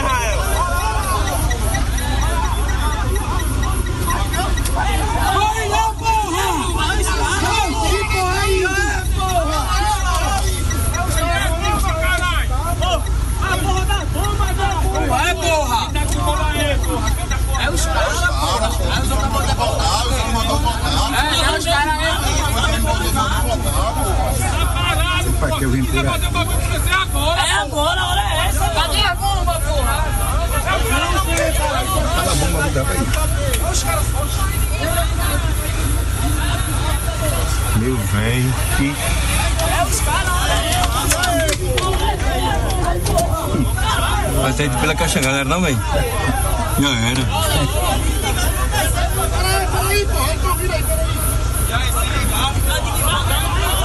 Vamos embora, pelo amor de Deus. Olha. Olha, olha. Tiro isso. Correu tudinho. Só pega em quem não tem nada a ver. Olha aí, ó. Mostrando aí um vídeo da torcida do- organizada do esporte organizando. Cadê as bombas? Agora é a hora, é o ônibus dos caras, é o ônibus dos caras. Cadê as bombas? E como disse o Vander aqui, né? Um vídeo desse dá pra pegar o rostinho de alguns. Claro que o torcedor ali que tá no carro não é bobo. Ele não vai mostrar que ele tá filmando porque é um bando de marginal que tá do lado de fora. Mas chega uma determinada hora que dá pra você ver o rosto de alguns, dá pra ver qual é a organizada, dá pra ver a camisa. É, é um absurdo, né? É um absurdo. Cadê as bombas? Não correm, não. Agora é a hora. É o ônibus dos, é o ônibus dos caras. É, é muito surreal e é lamentável, né, Wander? Você estava falando aqui nos, é, aqui nos bastidores que. Eu estava dizendo que essa, essa, esse vídeo que quer dizer muita coisa ou tudo, né? Quer dizer tudo, mas se levar para a delegacia esse grupo aí, vai sair assim que terminar o café. Não vai acontecer absolutamente nada. Porque por coisas muito piores, com sangue, envolvendo sangue, eh, vandalismo, eh, aquilo que nós já mostramos aqui várias vezes, inclusive hoje, eh, o cara não fica preso, não acontece absolutamente nada. Imagine os caras gritando aí, onde que tá? Onde que... Porque você sabe que não estão preparando um culto evangélico, por exemplo. Me lembra o Guilherme Silva. Né? Então, eles estão lá preparando um ataque. E se isso for levado para uma delegacia, não acontece nada. E é porque a legislação é frouxa, é frágil, e a gente sabe perfeitamente que quando se trata de assuntos envolvendo futebol dentro e fora de campo, há um estado paralelo. É, não acontece nada para esses caras. Eles, se, se por acaso acontecer algo um pouquinho mais rigoroso, eles sabem que dentro de algum tempo estão fora e, e, e, e se tornam uh, heróis dentro dessa comunidade de, entre os agressores. É isso, lamentável, mas é isso. Bom, a gente vai mostrar aqui, tá? Eu vou mostrar uma declaração do Marcelo Paes, que me mandou aqui a informação a nossa produção me mandou a declaração completa do Marcelo Paes, só deixando claro o seguinte que o Bruninho, sempre ligado, acaba de me passar o telefone. É brincadeira. O Botafogo é uma brincadeira. O Botafogo foi comprado, o Botafogo a gente tem otimismo que mude. Acaba de informar que está demitido o Thiago Nunes. Thiago Nunes acabou de chegar e já está demitido do Botafogo, tá? Depois do empate de ontem contra o Aurora, depois da, da declaração polêmica que ele deu recentemente. Thiago Nunes, que fracassou no Corinthians, que fracassou no Grêmio, que fracassou, estava no esporte em cristal. O Botafogo fez a façanha de contratar um treinador esquecido que estava no esporte em cristal do Peru. Já foi incompetente aí, né? Aí agora, o cara mal ficou no clube, ele deve ter o quê? Três meses de Botafogo? Sim, quatro? ele chegou, ele jogou, ele dirigiu o time nas cinco últimas rodadas do ano passado no Brasileiro e agora no Carioca. Quantos jogos foram? Tomara foram tenha feito um bom oito jogos. Ele não vai, teve uns 15 jogos É no que time. se adaptou rápido à cultura brasileira. né? Gente, é Rapidinho, né? surreal. É surreal. A gente vai falar sobre E isso. um pouco antes o Botafogo anunciou também a venda do Vitor Sá para o Krasnodar da Rússia também. Que Olha foi aí. titular ontem. Que é um jogador importante. Jogou ontem de titular. A gente vai mostrar aqui. Vai para um lugar calmo. Essa situação do Thiago Nunes. Eu fui o primeiro a falar. Sempre quando eu acerto, todo mundo esquece. Eu falei, Thiago Nunes. O cara no Corinthians saiu execrado. O cara no Grêmio saiu com 11 jogos e dois pontos no Brasileirão. Com o Grêmio na zona de rebaixamento. O cara veio do esporte em cristal. Eu falava que o que, que fez o Botafogo contratar esse cara? E tá aí a incompetência da gestão do Botafogo. Tá? Estão falando, ah, profissionalizaram, virou SAF. Mais uma incompetência do Botafogo, a gente vai falar aqui. Agora, antes, finalizando esse assunto do Fortaleza, o Marcelo Paes, CEO do Fortaleza, sobre o ataque ao ônibus. Tem que punir, tem que ter uma reação de verdade. Não nota de repúdio. Pra gente, chega. Vão esperar morrer alguém.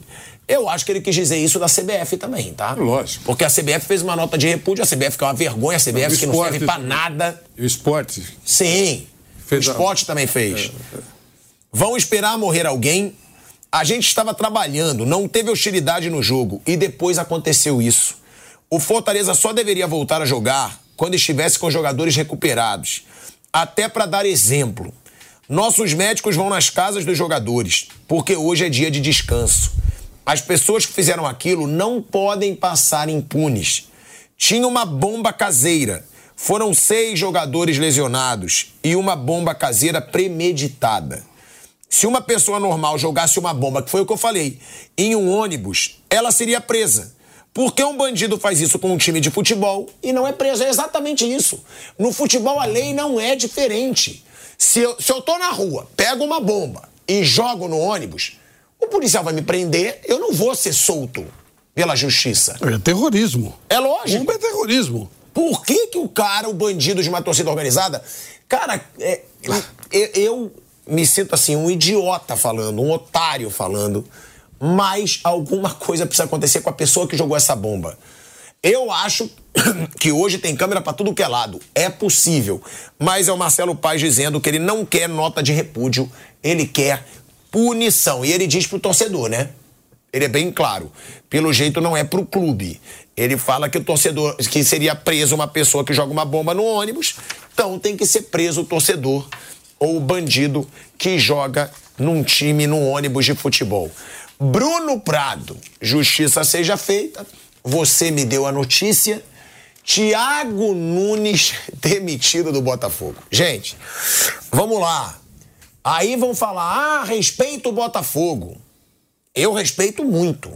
Mas o torcedor tem que ver que muitas vezes o, o Botafogo não se dá o respeito. O Botafogo não se dá o respeito. A gente achou, pô, vão comprar, vai mudar. Olha o que o Botafogo já fez em tão pouco tempo, essa gestão. Já foi. É, saiu o Luiz Castro, que aí a culpa não foi deles, que a gente até achou que eles tinham se organizado. Luiz Castro foi mal no Carioca. Seguraram o Luiz Castro muitas Tiveram vezes. um cara, ó, agora o Botafogo tá certinho. Aí sai o Luiz Castro. Aí começa a bagunça. Vem o Bruno Lage, Sim, aí teve o ele Lúcio coloca Flávio. o cargo à disposição. Aí o Botafogo demite. Tudo bem, esse cara errou feio.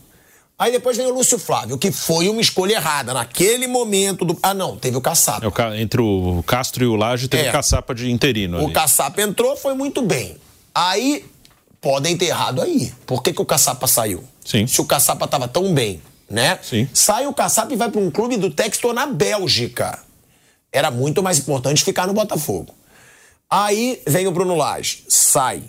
Lúcio Flávio colocado sem experiência nenhuma numa pressão absurda para se manter na liderança do Campeonato Brasileiro. Sai. E agora tá no Aparecidense de Goiás. Tá no Aparecidense de Goiás. Bruninho Prado sabe tudo. Mas ele deu sinais.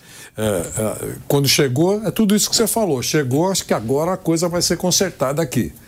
Ele começou a dar sinais, se transformando num torcedor privilegiado. Então, mas é isso que eu tô É, falando. isso. Ele começa com o Luiz Castro, depois ele começa a trocar todo mundo. Fora aquelas coisas, dossiê de arbitragem. Dossiê de arbitragem, bandeira, de- desce pro campo com bandeira enrolada. Tonto com dinheiro. É, é, com dinheiro. É, é um tonto, um torcedor tonto com dinheiro. é isso. Não é aquela coisa mesmo que o tonto torcedor faz com dinheiro. Mas ele começou bem. Por isso que eu acho que alguém. Por isso que eu falei que ele se Brasil- adaptou rapidamente à cultura brasileira. Eu acho que alguém começou a influenciar ele, porque depois só veio o lambança que eu tava falando. O ambiente, aqui. né? Ó, Lúcio Flávio. Cara, o que, que faz alguém botar o Lúcio Flávio? O Lúcio Flávio ele ficou marcado pelo chororô. Ele é de uma geração que ficou marcada por chorar, por causa de arbitragem. Não é uma geração vitoriosa. Foi colocado ali. Os jogadores e fizeram sacanagem com ele. Mas jogador não tem que mandar, pô. Ah, os jogadores pediram o Lúcio Flávio azar. Eu vou botar quem eu acho E o preparado. que eu acho muito louco é que o Lúcio, ele já estava no clube. Aí quando sai o Luiz Castro, bota o caçapa. Eles trazem o caçapa da França. Ou seja, eles não confiaram ali no Lúcio Flávio, que ele já estava lá. O caçapa estava no Lyon. Aí eles trazem o cara da França para dirigir quatro jogos, sendo que o Lúcio Flávio estava lá. Para meses depois, o Lúcio Flávio, que não. Eles acharam que não era bom nem para ser interino. Ser o técnico para tentar manter o time na liderança do brasileiro. Isso é muito maluco. E aí, como não deu certo, demitiram Demitiram. Flávio do clube. Nem de auxiliar ele ficou. Piada, pô. Aí demite o Flávio do clube. E aí, pra finalizar, gente, eu fico me perguntando: se eu tenho um gestor de futebol, que é qualquer que seja, que chega pra mim quando eu tô ferrado, pra não falar palavrão, quando eu tô ferrado, o cara chega pra mim e fala: tem o nome pilhado? Sério? Quem? Tiago Nunes. Meu irmão, se o meu gestor de futebol fala pra mim, tem o nome, é o Thiago Nunes, eu demito ele naquela hora. Eu falo, meu amigo, deixa eu te falar uma coisa. O Thiago Nunes, ele saiu do Corinthians execrado.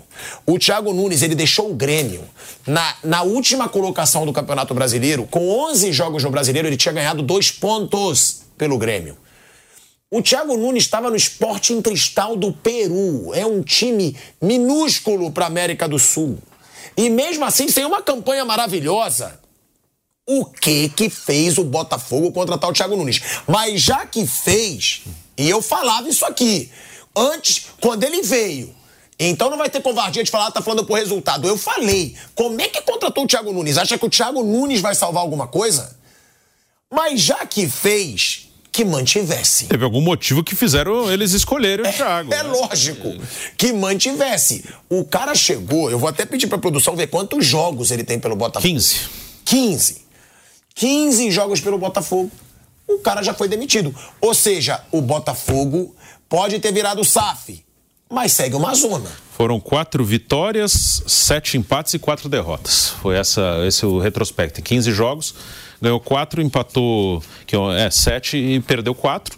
É, ontem teve esse empate na Bolívia com a Aurora, pela chamada pré-Libertadores, estava ganhando de 1 a 0 Tiquinho Soares perdeu um pênalti no primeiro tempo, quando estava 0 a 0 ainda. O Tiquinho perdeu o pênalti, aí o Botafogo fez 1 a 0 e depois cedeu o empate aos 40 e poucos, quase 50 minutos, coisa que no- na reta final do brasileiro aconteceu toda hora, né? O Botafogo tomando gol nos acréscimos, tomando virada, tomando empate. E o Soares perdendo pênalti. Perdeu pênalti contra o Palmeiras naquele, naquela virada. Então, assim, é, o Thiago chegou aí, ele já chegou numa situação muito difícil.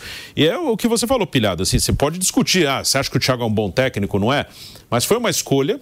O time já estava mal quando ele chegou. Estava muito mal. Não foi ele que botou o time nessa situação, o time já estava mal. E não conseguiu melhorar e o time não, eu acho que hoje a questão é mais emocional do que técnica, tática, é um time que é impressionante, ontem de novo, os caras tomaram um gol aos 50 minutos, o clássico contra o Flamengo no Carioca, tomou o gol do Léo Pereira também aos 50 minutos, ano passado aquele jogo com o Coritiba, foi um absurdo já no fim, Coritiba rebaixado, aí o Botafogo faz um gol aos 40 e tantos e toma um empate ainda, ele faz um gol nos acréscimos e toma um empate, contra o Santos no, no Engenhão, o Santos caiu, o Botafogo estava ganhando também de 1 a 0 saiu o gol do Messias, zagueiro de cabeça também aos 50 minutos. Fora a virada do Palmeiras, a virada do Grêmio. Então, assim, é uma coisa hoje mais emocional do que técnica, tática. O elenco não é ruim, até se reforçou para esse ano. Ontem não jogou o Luiz Henrique, foi grande reforço, está machucado. O Jefinho também está machucado. Mas o time que jogou ontem na Bolívia era o time que liderou o brasileiro, boa parte dele, era praticamente o mesmo time. Inclusive o próprio Vitor Sá, Vitor Sá, que horas depois de ter sido titular no jogo da Libertadores, teve a sua venda anunciada. Né? O jogador que foi titular ontem hoje está vendido. Né? O Vitor Sá vai jogar na Rússia, no Krasnodar. Então, tá, a coisa está muito complicada. O jogo de volta, na teoria, é um jogo para o Botafogo passar. Mas eu não teria coragem de cravar, não, o Botafogo vai passar. E não é porque o Aurora é bom, não é porque o Botafogo se enrola sozinho. Não, e tem outra, né, Bruno? Hã? Que eu tava vendo o jogo. É, é, aquilo, porque falam, ah, o Botafogo sofre muito gol nos acréscimos. Ah, o Botafogo sofre muita virada nos acréscimos. Só que tem que questionar também se o Botafogo, que é bem superior à Aurora, tudo Sim. bem, estava na altitude, jogasse o que pode para fazer 3 a 0 ele não ia levar um empate no final. Mas não, aí faz 1 a 0 aí para de jogar. O Aurora teve chances. O Gatito fez defesas importantes. É, e aí o Botafogo fica, fica segurando o resultado. Jogasse para fazer 2 a 0 jogasse para fazer 3 a 0 jogasse para ganhar do Aurora, que é um minúsculo da América do Sul. E a altitude nem é tão, 2.500 metros, não é nem um absurdo. É o, o Sporting Cristal, esse time do Thiago, agora do Anderson Moreira, levou seis do Always Red a 4 mil metros, né? Chama, chama Lo Alto, né? O, a, é o Alto, é o Alto, né? A cidade do, do Always Red. Esse, o, o Cochabamba é 2.500. O que mostra ainda mais a pressão, né? Flávio, Vander. No último minuto, o Botafogo ainda teve uma chance cara a cara. Cara a cara. Quem foi? O jogador cara a é. cara é. com o goleiro. Chutou por cima do gol. Chutou por cima do gol. Se ele tivesse chutado dentro, o Thiago Nunes ainda era técnico, ele servia. É Você acha? Se ele vencesse Ué, o jogo, não ia ser demitido ele, hoje. Ele, é, eu vou te dizer uma coisa, eu acho que ele foi demitido por aquela declaração. Isso com certeza teve um peso. Eu acho. Eu acho. Vão, pelo menos o que vão alegar é isso. Porque ele deu aquela declaração deixando claro, claro que tinham jogadores do Botafogo que estavam pedindo para não jogar por causa da pressão. E aí depois ele se pronunciou nas redes sociais, disse que é maldade. Pode ser até isso também, do jeito que tem frescura hoje em dia. Às vezes ele postou nas redes sociais dele sem mais consultar vez, assessores. Mais uma vez, os vencedores jogadores do Botafogo foram eh, blindados. Né? É, é, escolheram o Lúcio Flávio. Claro que eles falaram, né, Vanderlei? Se ele não ia inventar claro. isso aí, lógico que eles falaram. Escolheram o Lúcio Flávio, sacanearam depois, deixaram o cara sozinho com o pincel na mão, tiraram a escada. Eu não falei que ele é o Guardiola, não é isso. Estou dizendo a postura, o comportamento. Né? Aí escolheram, mais, escolheram outro, e, e, aí de novo o outro fala, teoricamente, aquilo que eles realmente disseram, ou ele sentiu que eles estavam querendo pular fora, né? E, e aí, de novo, o, o, o grande elenco do Botafogo é blindado. Me faz lembrar o que aquele grupo de, de jogadores do Cruzeiro eh, fizeram com o Rogério Ceni. Né? Eh, e todo mundo está aí. Onde eles estão? Claramente fritaram o Rogério Ceni naquele momento e vejam tudo que aconteceu com o Cruzeiro. Então é isso, quer dizer, quando a, a, a direção não é uma direção competente, que é o caso. Eu imaginava que chegou um cara milionário, importante, que quer faturar e que vai olhar como um empresário, realmente vai ser cauteloso e ao mesmo tempo arrojado, tomando medidas eh, importantes, avançadas, modernas. Ele se transformou num torcedor. A gente é só recuar um pouquinho no tempo. No meio da arquibancada, bandeiras, fazendo pronunciamento, invadindo o campo para xingar árbitro. Aquilo tudo que a gente. Eh, eh, condena em alguns cartolas famosos do futebol brasileiro ao longo da história. Ele fez a mesma coisa, só que, como o Flávio falou, com muito dinheiro na conta bancária. Está dando isso. Eu acho tá, que por influência de brasileiros. Eu acho que ele chegou bancando Luiz Castro. Acho de verdade, porque virou uma zona o Botafogo. Virou uma zona. Ficou trocando todo mundo, agora troca mais uma vez. Vamos lá, quem que o Botafogo vai contratar? Se já não tinha opção antes, ó, tem um nome, hein? Qual? Cuca. Sim, que já passou já por lá. passou por lá, fez trabalhos brilhantes no Botafogo, mas não ganhou tantos títulos. Ele foi daquela geração até do Lúcio Flávio, do. Ele era o treinador, sim. Era. E é um cara que, querendo ou não, foi lá, foi cancelado, eu acho, o processo. Não sei o que aconteceu, mas que ele ganhou na justiça. Lá com a situação dele. Pode ser um nome, também não sei se vai ser. Foi Mas- anulado, só que não deu pra começar um novo processo porque prescreveu. Essa é a situação. Nesse momento ele não tem condenação nenhuma. Então foi anulado. Foi. É isso, foi anulado. Então, porque não tem nome. Tem nome, Bruno? Você que acompanha mais, Flávio também. Tem nome no mercado? Vander? Eu não vejo. É difícil. É, é difícil. Não tem assim um nome tão claro. O Cuca, aí eu não sei o que, que pensa o dono do Botafogo. Eu acho que a possibilidade dele voltar ao mercado é através de um time que tem dono. Porque numa gestão que é, que é mais política, vai ter mais interferência da, da repercussão dentro do clube, fora. O, o dono ele pode chegar, não, eu sou o dono aqui, acabou. Eu, eu eu. quero trazer o. Cuca e vou trazer. Então eu acho que a chance dele retornar ao mercado é através de um time que tem dono. Então eu não duvido, eu não sei o que o Textor pensa do caso, né? não, não sei, mas é, eu acho que se ele voltar vai ser assim, um time que tem dono, o cara fala, eu sou o dono, eu vou trazer e pronto. Ele pode, ele tá livre, ele pode trabalhar. Ele nesse momento não tem nenhuma condenação. Eu não, não acho, não só não sei o que ele pensa, o, o dono do Botafogo, mas é uma possibilidade, sim. Eu não, não ficaria muito surpreso, não. É, porque eu não vejo nomes no mercado para esse Botafogo. Thiago Nunes foi demitido, para ser sincero, eu nem contrataria, não acho que o Thiago Nunes levaria o Botafogo a lugar nenhum, mas se contratou, meu amigo, é porque alguém acreditava que poderia dar certo. Eu não sei quem. Eu não sei quem pode acreditar no trabalho do Thiago Nunes hoje. Eu acho que o Thiago Nunes hoje, ele tem que trabalhar mesmo num clube pequeno, como estava no Esporte em Cristal, fazer alguma coisa de expressão e aí sim voltar a ter mercado, porque ele foi muito mal nos últimos trabalhos dele. Agora, o Botafogo contratou e já demitiu o seu novo treinador, porque tinha 15 jogos. Qual deve ser o sentimento do torcedor do Botafogo hoje, hein? Torcedor do Botafogo que estava perto de um título brasileiro, que não conquistava desde 95, estava otimista, estava esperançoso, virou SAF, ia ser campeão brasileiro, do nada. Perde o título e vê o clube virar uma bagunça de novo. E o mais, né? Ele jogando bem. Eu gostava de ver o Botafogo jogar. Um jeito bacana de jogar. Aquele negócio do tapetinho, não perde jogo, não perde ponto lá e tal. E do nada, como você falou, virou fio completamente. Se eu fosse torcedor do Botafogo, estaria muito preocupado. Muito preocupado.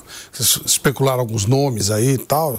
Sabe-se lá quem eles vão trazer, como vai ser. De repente inventa mais um gringo mané aí que eles acham lá no, no submundo do futebol europeu e trazem para cá, sei lá. Realmente preocupante. Preocupante, porque o. Da mesma maneira que o Textor contrata, ele solta o jogador titular assim, com, com uma certa facilidade, transfere para o time dele, traz de volta e tal. Faz parte, é uma sáfia dessa forma, mas é, ele virou um torcedor. Virou um cara de arquibancada. Deram o- a, a caneta de presidente para um torcedor de arquibancada. Esse não pode esperar muita coisa, não. É, eu acho que esse Botafogo promete. É tipo, ele fez boas contratações, né? O elenco, ele fez boas contratações. Agora, o Vitor Sá já vai embora, que era um dos principais nomes aí do Botafogo. Mas o Botafogo, ele trouxe o Luiz Henrique, que já se machucou. Sim. Mas que foi a contratação mais cara da história do futebol brasileiro. O Alan fechou também, não fechou ou não? Provavelmente ele deve vir no meio do ano, que tem contrato ainda nos Emirados Árabes. O Alan, que passou pelo Napoli, seleção brasileira, se destacou mesmo no Vasco, e aí foi pra Europa, também é um baita jogador. Eles têm o Tiquinho Soares, que precisa retomar confiança. O Tiquinho Soares está numa fase péssima. Péssima. Perdeu o pênalti de novo, cobrando mal de novo.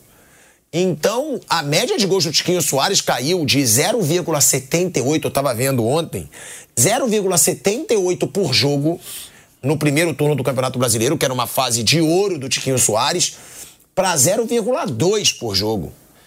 Ele fez só cinco gols da, do segundo turno para cá. E ele pode ter sido, pode, estou colocando no condicional, pode ter sido o responsável pelo gatilho para arranjar confusão no, no, Botafogo, quando ele fi, torceu o nariz por não ter concordado em ir para o banco de reservas. Lembra o salseiro que aquilo criou dentro do Botafogo. Eu só queria fazer essa lembrança, porque às vezes as coisas passam, né? Nos pequenos detalhes a grande diferença. Esse pode ter sido um momento muito prejudicial ao Botafogo. É, é uma situação surreal pela qual passa o Botafogo e só piora a cada dia. Melhorou e do nada entrou num abismo a situação do Botafogo. E vamos falar aí da situação do Daniel Alves. Tá? O Daniel Alves ele foi condenado a quatro anos e meio de prisão, além de cinco anos depois com tornozeleira eletrônica. Tá? E o Daniel Alves tem 40 anos, foi condenado por agressão sexual pela justiça espanhola. Em sentença, a juíza Isabel Delgado Pérez, da 21ª sessão da audiência de Barcelona, determinou quatro anos e meio de prisão para o lateral. Cabe recurso da decisão para ambas as partes. Também foi imposto a Daniel Alves um período de cinco anos em liberdade vigiada, a ser cumprido depois da pena na prisão. Ele deve se manter afastado da casa ou do local de trabalho da denunciante por pelo menos um quilômetro e não entrar em contato com ela. O jogador também deve pagar uma indenização de 150 mil euros, 805 mil reais, por danos morais e físicos e arcar com as custas do processo da vítima. Em comunicado, a Justiça Espanhola declarou considerar que ficou provado que a mulher não consentiu e que existem elementos de prova além do testemunho da denunciante para entender comprovada a violação. O tribunal considera provado que o acusado agarrou abruptamente a denunciante, a jogou no chão, a impedindo de se mexer, a penetrou pela vagina, apesar de a denunciante ter dito que não, que queria ir embora. E entende que isso cumpre o tipo de ausência de consentimento com uso de violência e com acesso carnal, diz um trecho da decisão. Na lei espanhola, agressão sexual é o termo que abarca todos os delitos de conteúdo sexual. Daniel Alves cumpre prisão preventiva há 13 meses, desde o dia 20 de janeiro de 2023. Com a sentença desta quinta-feira, ele teve o quinto pedido de liberdade negado. Os advogados da vítima pediram pena máxima para o jogador, pena de 12 anos. A promotoria do caso pediu nove anos de prisão. A defesa de Daniel Alves queria a absolvição do lateral e os advogados do brasileiro pediram que fossem aplicados como atenuante intoxicação alcoólica reparação de dano via pagamento de 150 mil euros, 801, 802 mil reais, e violação do direito fundamental do acusado. A defesa alegou que houve uma investigação inicial sem conhecimento do atleta. No entanto, no texto da sentença, apenas o pagamento da multa foi aceito como atenuante e não a embriaguez. A decisão cabe recurso para ambas as partes. Integrante do corpo de advogados da mulher que denunciou Daniel Alves por agressão sexual, Davi Saez analisou a sentença que impôs ao jogador brasileiro quatro anos e meio de prisão. Para ele, a decisão da juíza Isabel Delgado Pérez reconhece a versão da vítima, mas alerta para um dano não reparado. Ele diz: é preciso avaliar bem a sentença. Tem tempo para poder revisar tudo. Estamos satisfeitos porque é uma condenação que reconhece a verdade da vítima e o sofrimento que teve. Estamos satisfeitos por ela e por todas. Porém, temos que avaliar se a gravidade da pena se ajusta aos acontecimentos. Não se reparou o dano e será combatido se precisar, disse o advogado. Então ele diz, ó, temos que avaliar se a gravidade da pena se ajusta aos acontecimentos. Já o posicionamento da defesa do Daniel Alves é o seguinte: a advogada de Daniel Alves, Inês Guardiola, afirmou que vai entrar com recurso após o brasileiro ser condenado por quatro anos e meio de prisão. Nesse momento, ela disse: só posso dizer que vamos recorrer da sentença. Continuo acreditando na inocência do senhor Alves. Tenho que estudar a sentença, mas posso adiantar que vamos recorrer. Alves está inteiro. Como vocês entenderão, quatro anos e seis meses é melhor que os nove e doze que a acusação pedia. Mas acredito na inocência do Alves e vamos recorrer. Defenderemos sua inocência até o fim.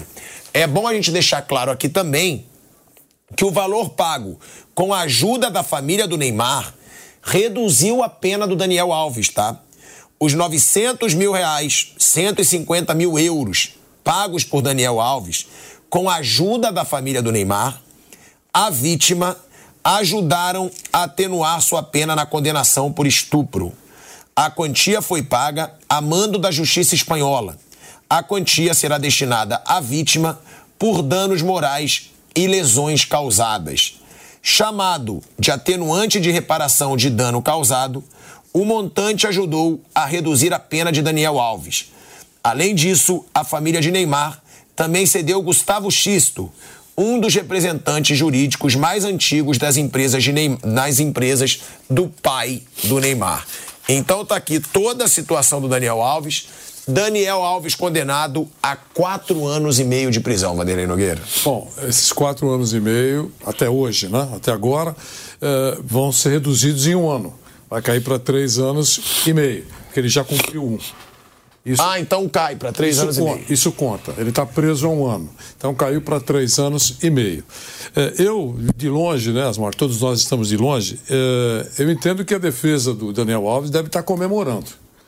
Comemorando a, a sentença. Ela já deixou claro aí muito melhor do que, do que os nove anos e os doze anos que foram pedidos pela promotoria e pela a, acusação que é patrocinada pela moça.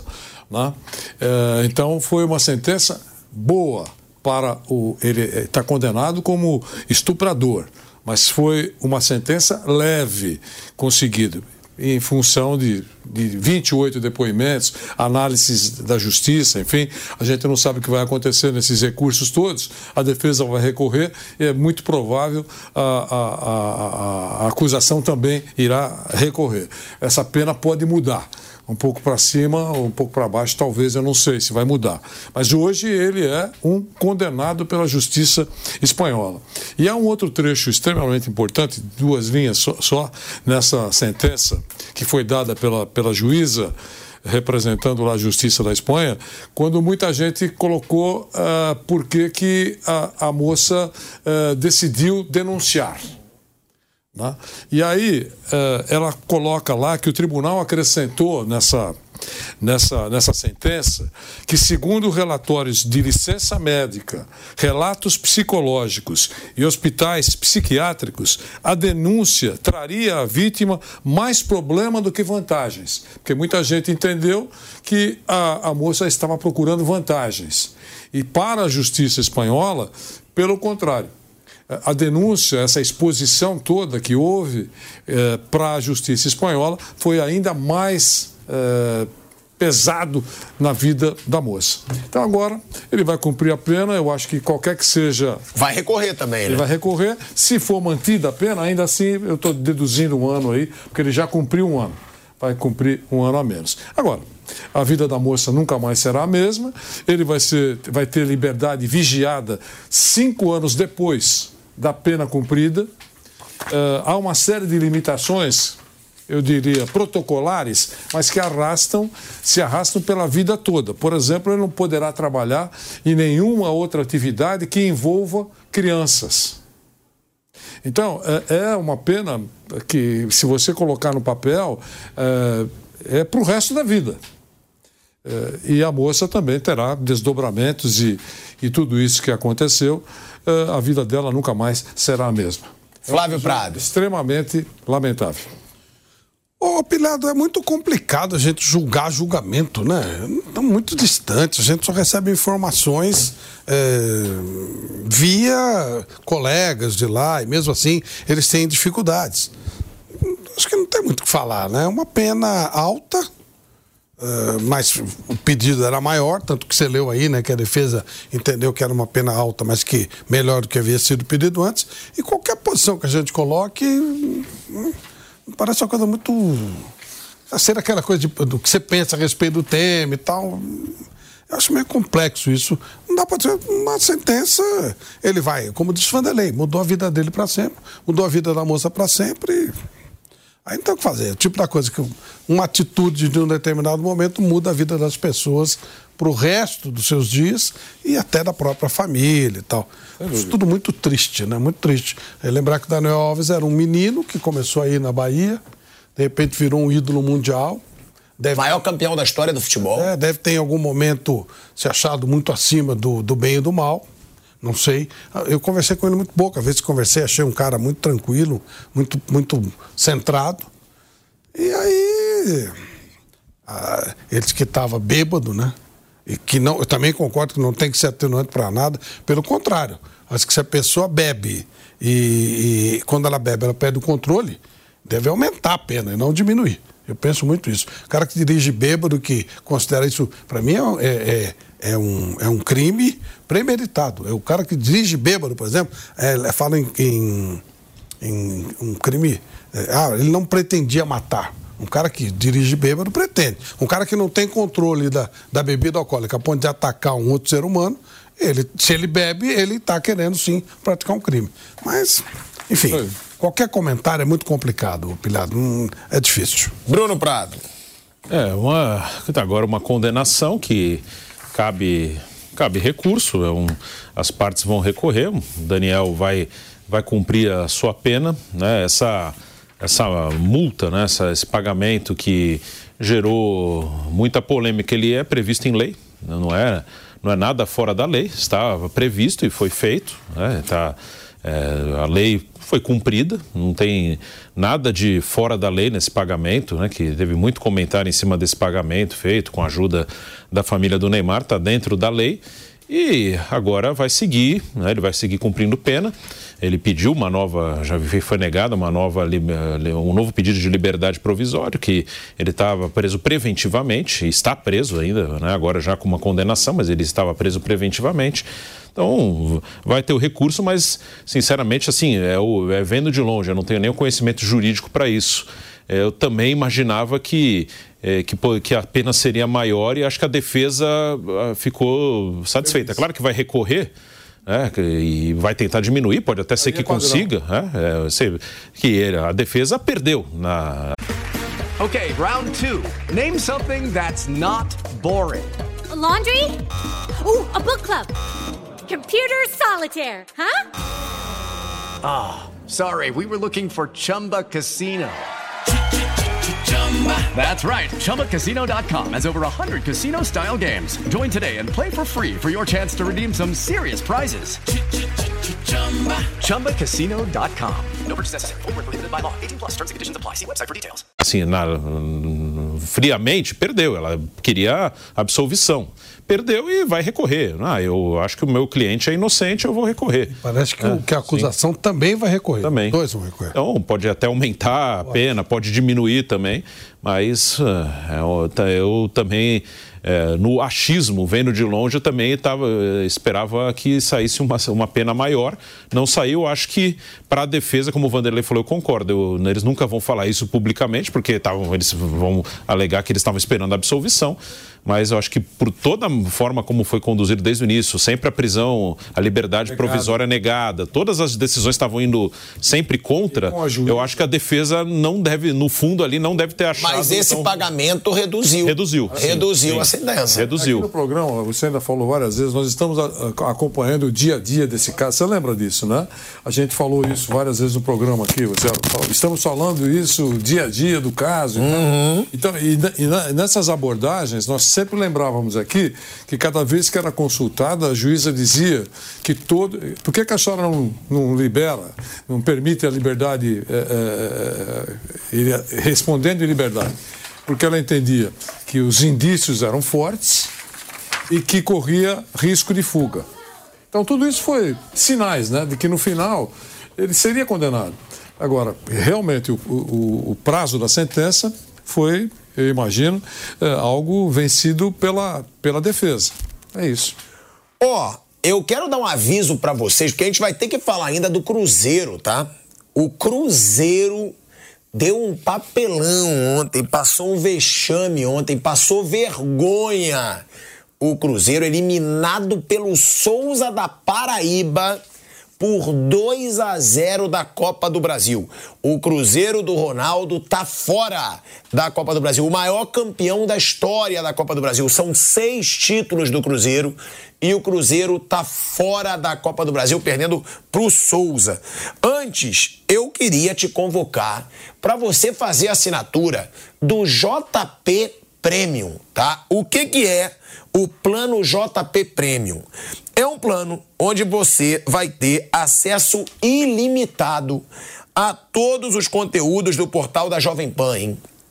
Desde reportagens em texto exclusivas, vídeos exclusivos e também permite ao assinante participar do debate, olha aí, fazendo comentários nas matérias e nas colunas de opinião. Então, galera, assine já, vai lá no site jp.com.br. Lá você vai ter um quadradinho com JP Premium. Você clica ali, faz seu cadastro, sua assinatura e você vai ser do clube do Plano JP Premium. Além disso, acesse também o canal de esportes da Jovem Pan no WhatsApp. É só procurar por Jovem Pan Esportes e acompanhar todo o nosso conteúdo. A gente vai falar desse papelão do Cruzeiro. É inacreditável, né? O torcedor do Cruzeiro, que já ficou três anos na Série B, tendo que lidar com aquela situação do clube virar caso de polícia. Pô, Cruzeiro não consegue achar um caminho. O Cruzeiro, maior campeão da Copa do Brasil, são seis títulos. Cruzeiro é um gigante. Como diz o Vamp, um gigante. Cara, eliminado pelo Souza da Paraíba do jeito que foi. E outra, hein? Eu achei duas falhas do Rafael, do goleiro. Achei duas falhas do Rafael, dava pra pegar as duas bolas adiantado nas duas bolas. Cruzeiro perde pro Souza da Paraíba, tá? Deixando claro, não perdeu aquele jogo. Ah, o time achou dois gols. Foram 11 finalizações do Souza contra 10 do Cruzeiro. E outra, o Rafael, que virou uma das referências do Cruzeiro, pra mim falhou nos dois gols. Tava adiantado nos dois.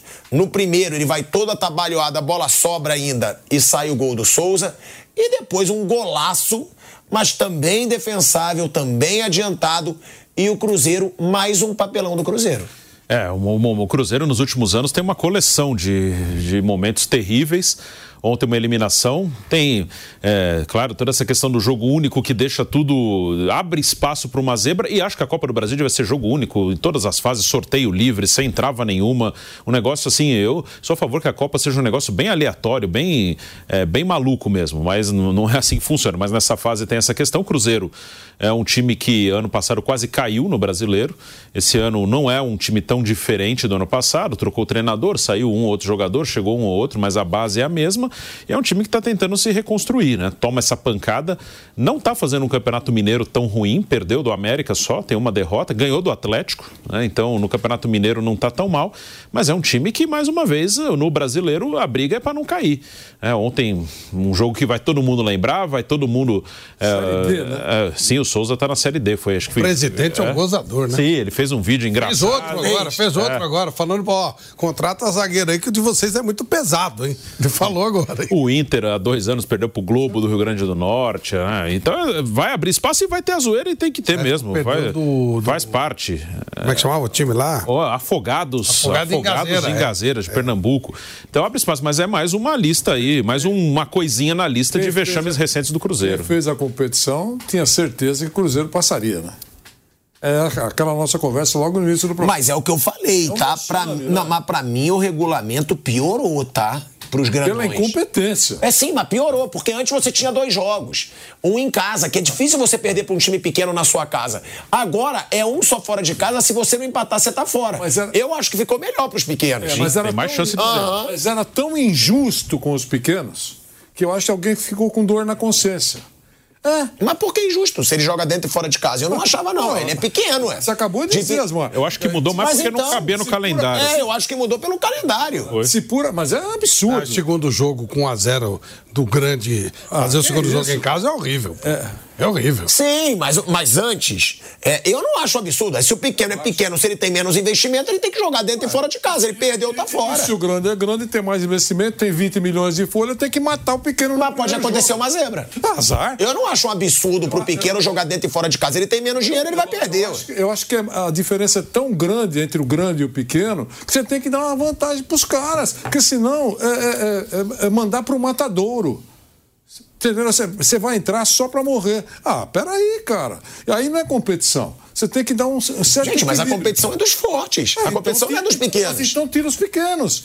Deixa Isso é- mas os fortes. pequenos querem jogar com os grandes. Eles querem. É que eu acho que não é injustiça jogar dentro e fora de casa. É o regulamento. É, o regulamento. É da bola. Se o time tem menos dinheiro, se o time tem menos torcida, se ele é pequeno, a tendência é que ele seja eliminado. É. Agora, o Paulista de Jundiaí e o Santo André foram, re- é, é, foram vencendo, vencendo e foram. Acontece, mas é, é uma. uma, Criciúma. uma vez, uma vez por século, quer dizer, não, não dá. Eu acho que tem que ter, ter- o pequeno tem que ter uma certa chance mais razoável.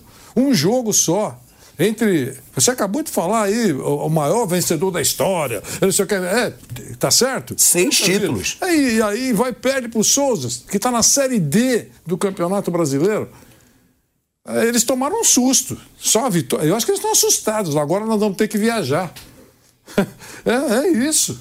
Tá certo? É, vexame é, enorme do Cruzeiro. Lamentável. Mais uma, lamentável e bom para a competição. Deu zebra. É uma delícia quando dá uma zebra para cair na real. Acho isso. O- essas Copas, elas costumam fazer isso no mundo inteiro, viu? Não é só no Brasil, não. Ô, O Bayern de Munique já foi eliminado por time da Nessa temporada. Nessa temporada atual. É, não, é, é complicado isso aí. viu? Calma lá. Por causa dessa eliminação. Não. Então, Não come, ô louco, os caras Veja ficam que maravilha. Porque é grana que se perde, né? Lógico. São fases que você perde. É, e aí, por isso que eu falo do, do Corinthians hoje, tomar cuidado com o Cianorte. Porque é o jogo da vida. Mas aí os caras do Souza, todo mundo tá falando do Souza. O presidente virou uma estrela nacional. ele, você viu, né? Ele cantou, ele fez, ele fez misérias. E... Mas no final da história, claro, a ideia, né, o, o objetivo maior é que cheguem os maiores para ter grana, para ter rendimento, para ter audiência, eu acho que é o que vai acabar acontecendo. Mas eu me divirto com essa zebra, assim. eu? também acho engraçado. Eu adoro. Ó, vamos ver o que o Flávio falou, né? Do presidente do Souza tirando onda aí com o Cruzeiro. Vamos ver aí. Sou caboclo do sertão, com muito amor no coração pra oferecer. Bullying, bullying, bullying ao quadrado pra vocês, viu, mineiros queridos aí, olha. Um bullying, dois bullying, um bullying dói muito, e dois bullying dói muito mais. Sou caboclo do sertão. Faz o Pix, meu grande presidente Adinaldo, faz o Pix, Adinaldo. Eu tô saudade do Pix, Adinaldo. Olha aí, ó, faz. Postou com o Aguinaldo lá e o Aguinaldo perdeu. Não, Não, é é o porque ele passou de fase, pô. É o presidente. É o presidente da CBF. Fazer o pix do prêmio. É o prêmio porque ele passou Ah, de fase. Eu tava entendendo, tava entendendo Aguinaldo. Edinaldo. Edinaldo. Tá. O Não, nome e do o melhor presidente. é o bullying. Ai, O time do presidente, é, o nome do presidente é Aldeone Abrantes. Aldeone Abrantes. É um personagem, é bom, é legal esses Ó, personagens. ó. Isso é bom demais, o presidente tirando onda. E o melhor, o Flávio Prado achando que ele tinha postado com um amigo. Isso é o melhor mesmo. de tudo. Eu achei mesmo. Eu e Vampeta, sou eu e Vampeta. É, eu achei que era uma coisa desse tipo que ele chama. legal. Manda o Pix, tô com saudade do Pix. Eu Não seria que era legal, mesmo. não seria legal um vídeo do Ronaldo também falando do momento? Cantar também? Ou cantar, ou falar sobre Fazer o, como é que chama quando faz desafio, né? desafio, um é. canta daqui, outro canta de lá e tal. Mas realmente foi um né, vexamezinho considerável. Ah, legal pro Souza, pô. Já o menino lá fez dois gols, já pode abrir mercado pra ele, tá tudo certo. Ah, Cruzeiro. Vira, vira, vira e não sai do lugar, né, pelo jeito. Não sai, cara. É impressionante, né? Porque o Cruzeiro é um mico atrás do outro. É, recentemente passou. Foi na Copa do Brasil mesmo, não foi, Bruno? Já caiu recente para o Juazeirense. Juazeirense. pro- CRB, CRB é um time melhor. Porque não é só você B. falar que o Cruzeiro é, ficou na Série B três vezes. Ele subiu e ele continua dando vexame aí nas competições de mata-mata. Onde ele é o rei, é verdade. O é Ronaldo tá indo mal como gestor, na opinião de vocês? Olha, é difícil. O Ronaldo, ele. Uma coisa que eu acho muito boa nele, ao contrário de alguns, até a gente falou do Textor, assim, que muitas vezes é um cara mais populista, assim. O Ronaldo, ele, ele nunca enganou, assim, ele sempre falou. "Ah, é pé no chão o negócio aqui. Eu não vou gastar fortuna, eu vou ajeitar o time financeiramente. Isso eu acho muito positivo. Assim, ele não está vendendo ilusão. Ele está botando a casa em ordem. Ele nunca prometeu resultado rápido, nunca prometeu grande contratação. E quando vão cobrar, ele fala: Ó, eu peguei aqui tudo destruído, eu vou e estou arrumando a casa. Isso eu acho positivo. Assim, o Ronaldo ele não tem esse discurso populista. Agora eu comprei, agora vai virar uma máquina. Isso ele não faz, não. Ele, ele é bem claro. Aqui às vezes o torcedor não quer ouvir, mas ele é bem claro no, no projeto dele. Mas eu tenho uma preocupação com o Ronaldo. Porque eu vejo, tipo, no Textor, que também é um fanfarrão. Mas é aquele cara que gasta, que pode querer ganhar título. Eu vejo no grupo City, talvez vai querer botar dinheiro pra ganhar título. 7-7, no Ronaldo eu não vejo muito isso. Não. Eu vejo que ele vê mais o Cruzeiro como uma forma dele ganhar dinheiro. O que não tá empre- errado. É uma Tá bom, mas pro torcedor é péssimo. O torcedor não quer saber se o Ronaldo vai ficar rico ou não. O torcedor quer saber se o Cruzeiro vai ganhar Eu título. acho que o Ronaldo melhorou a situação financeira do Cruzeiro, sem vender ilusões, e se ele está ajeitando a empresa para depois vender, tudo certo. É um negócio. Há um rumor, É um negócio. Há um rumor que ele vai vender. Ó, a gente vai finalizando aqui mais um bate-pronto, tá, galera? Agradecendo a sua audiência. Muito obrigado pela sua audiência. Você já sabe, é de segunda a sexta, de meio-dia até as duas horas da tarde. A gente tem sempre o nosso bate-pronto, tá bom? Muito obrigado. Tamo junto. Uma boa tarde pra todos vocês.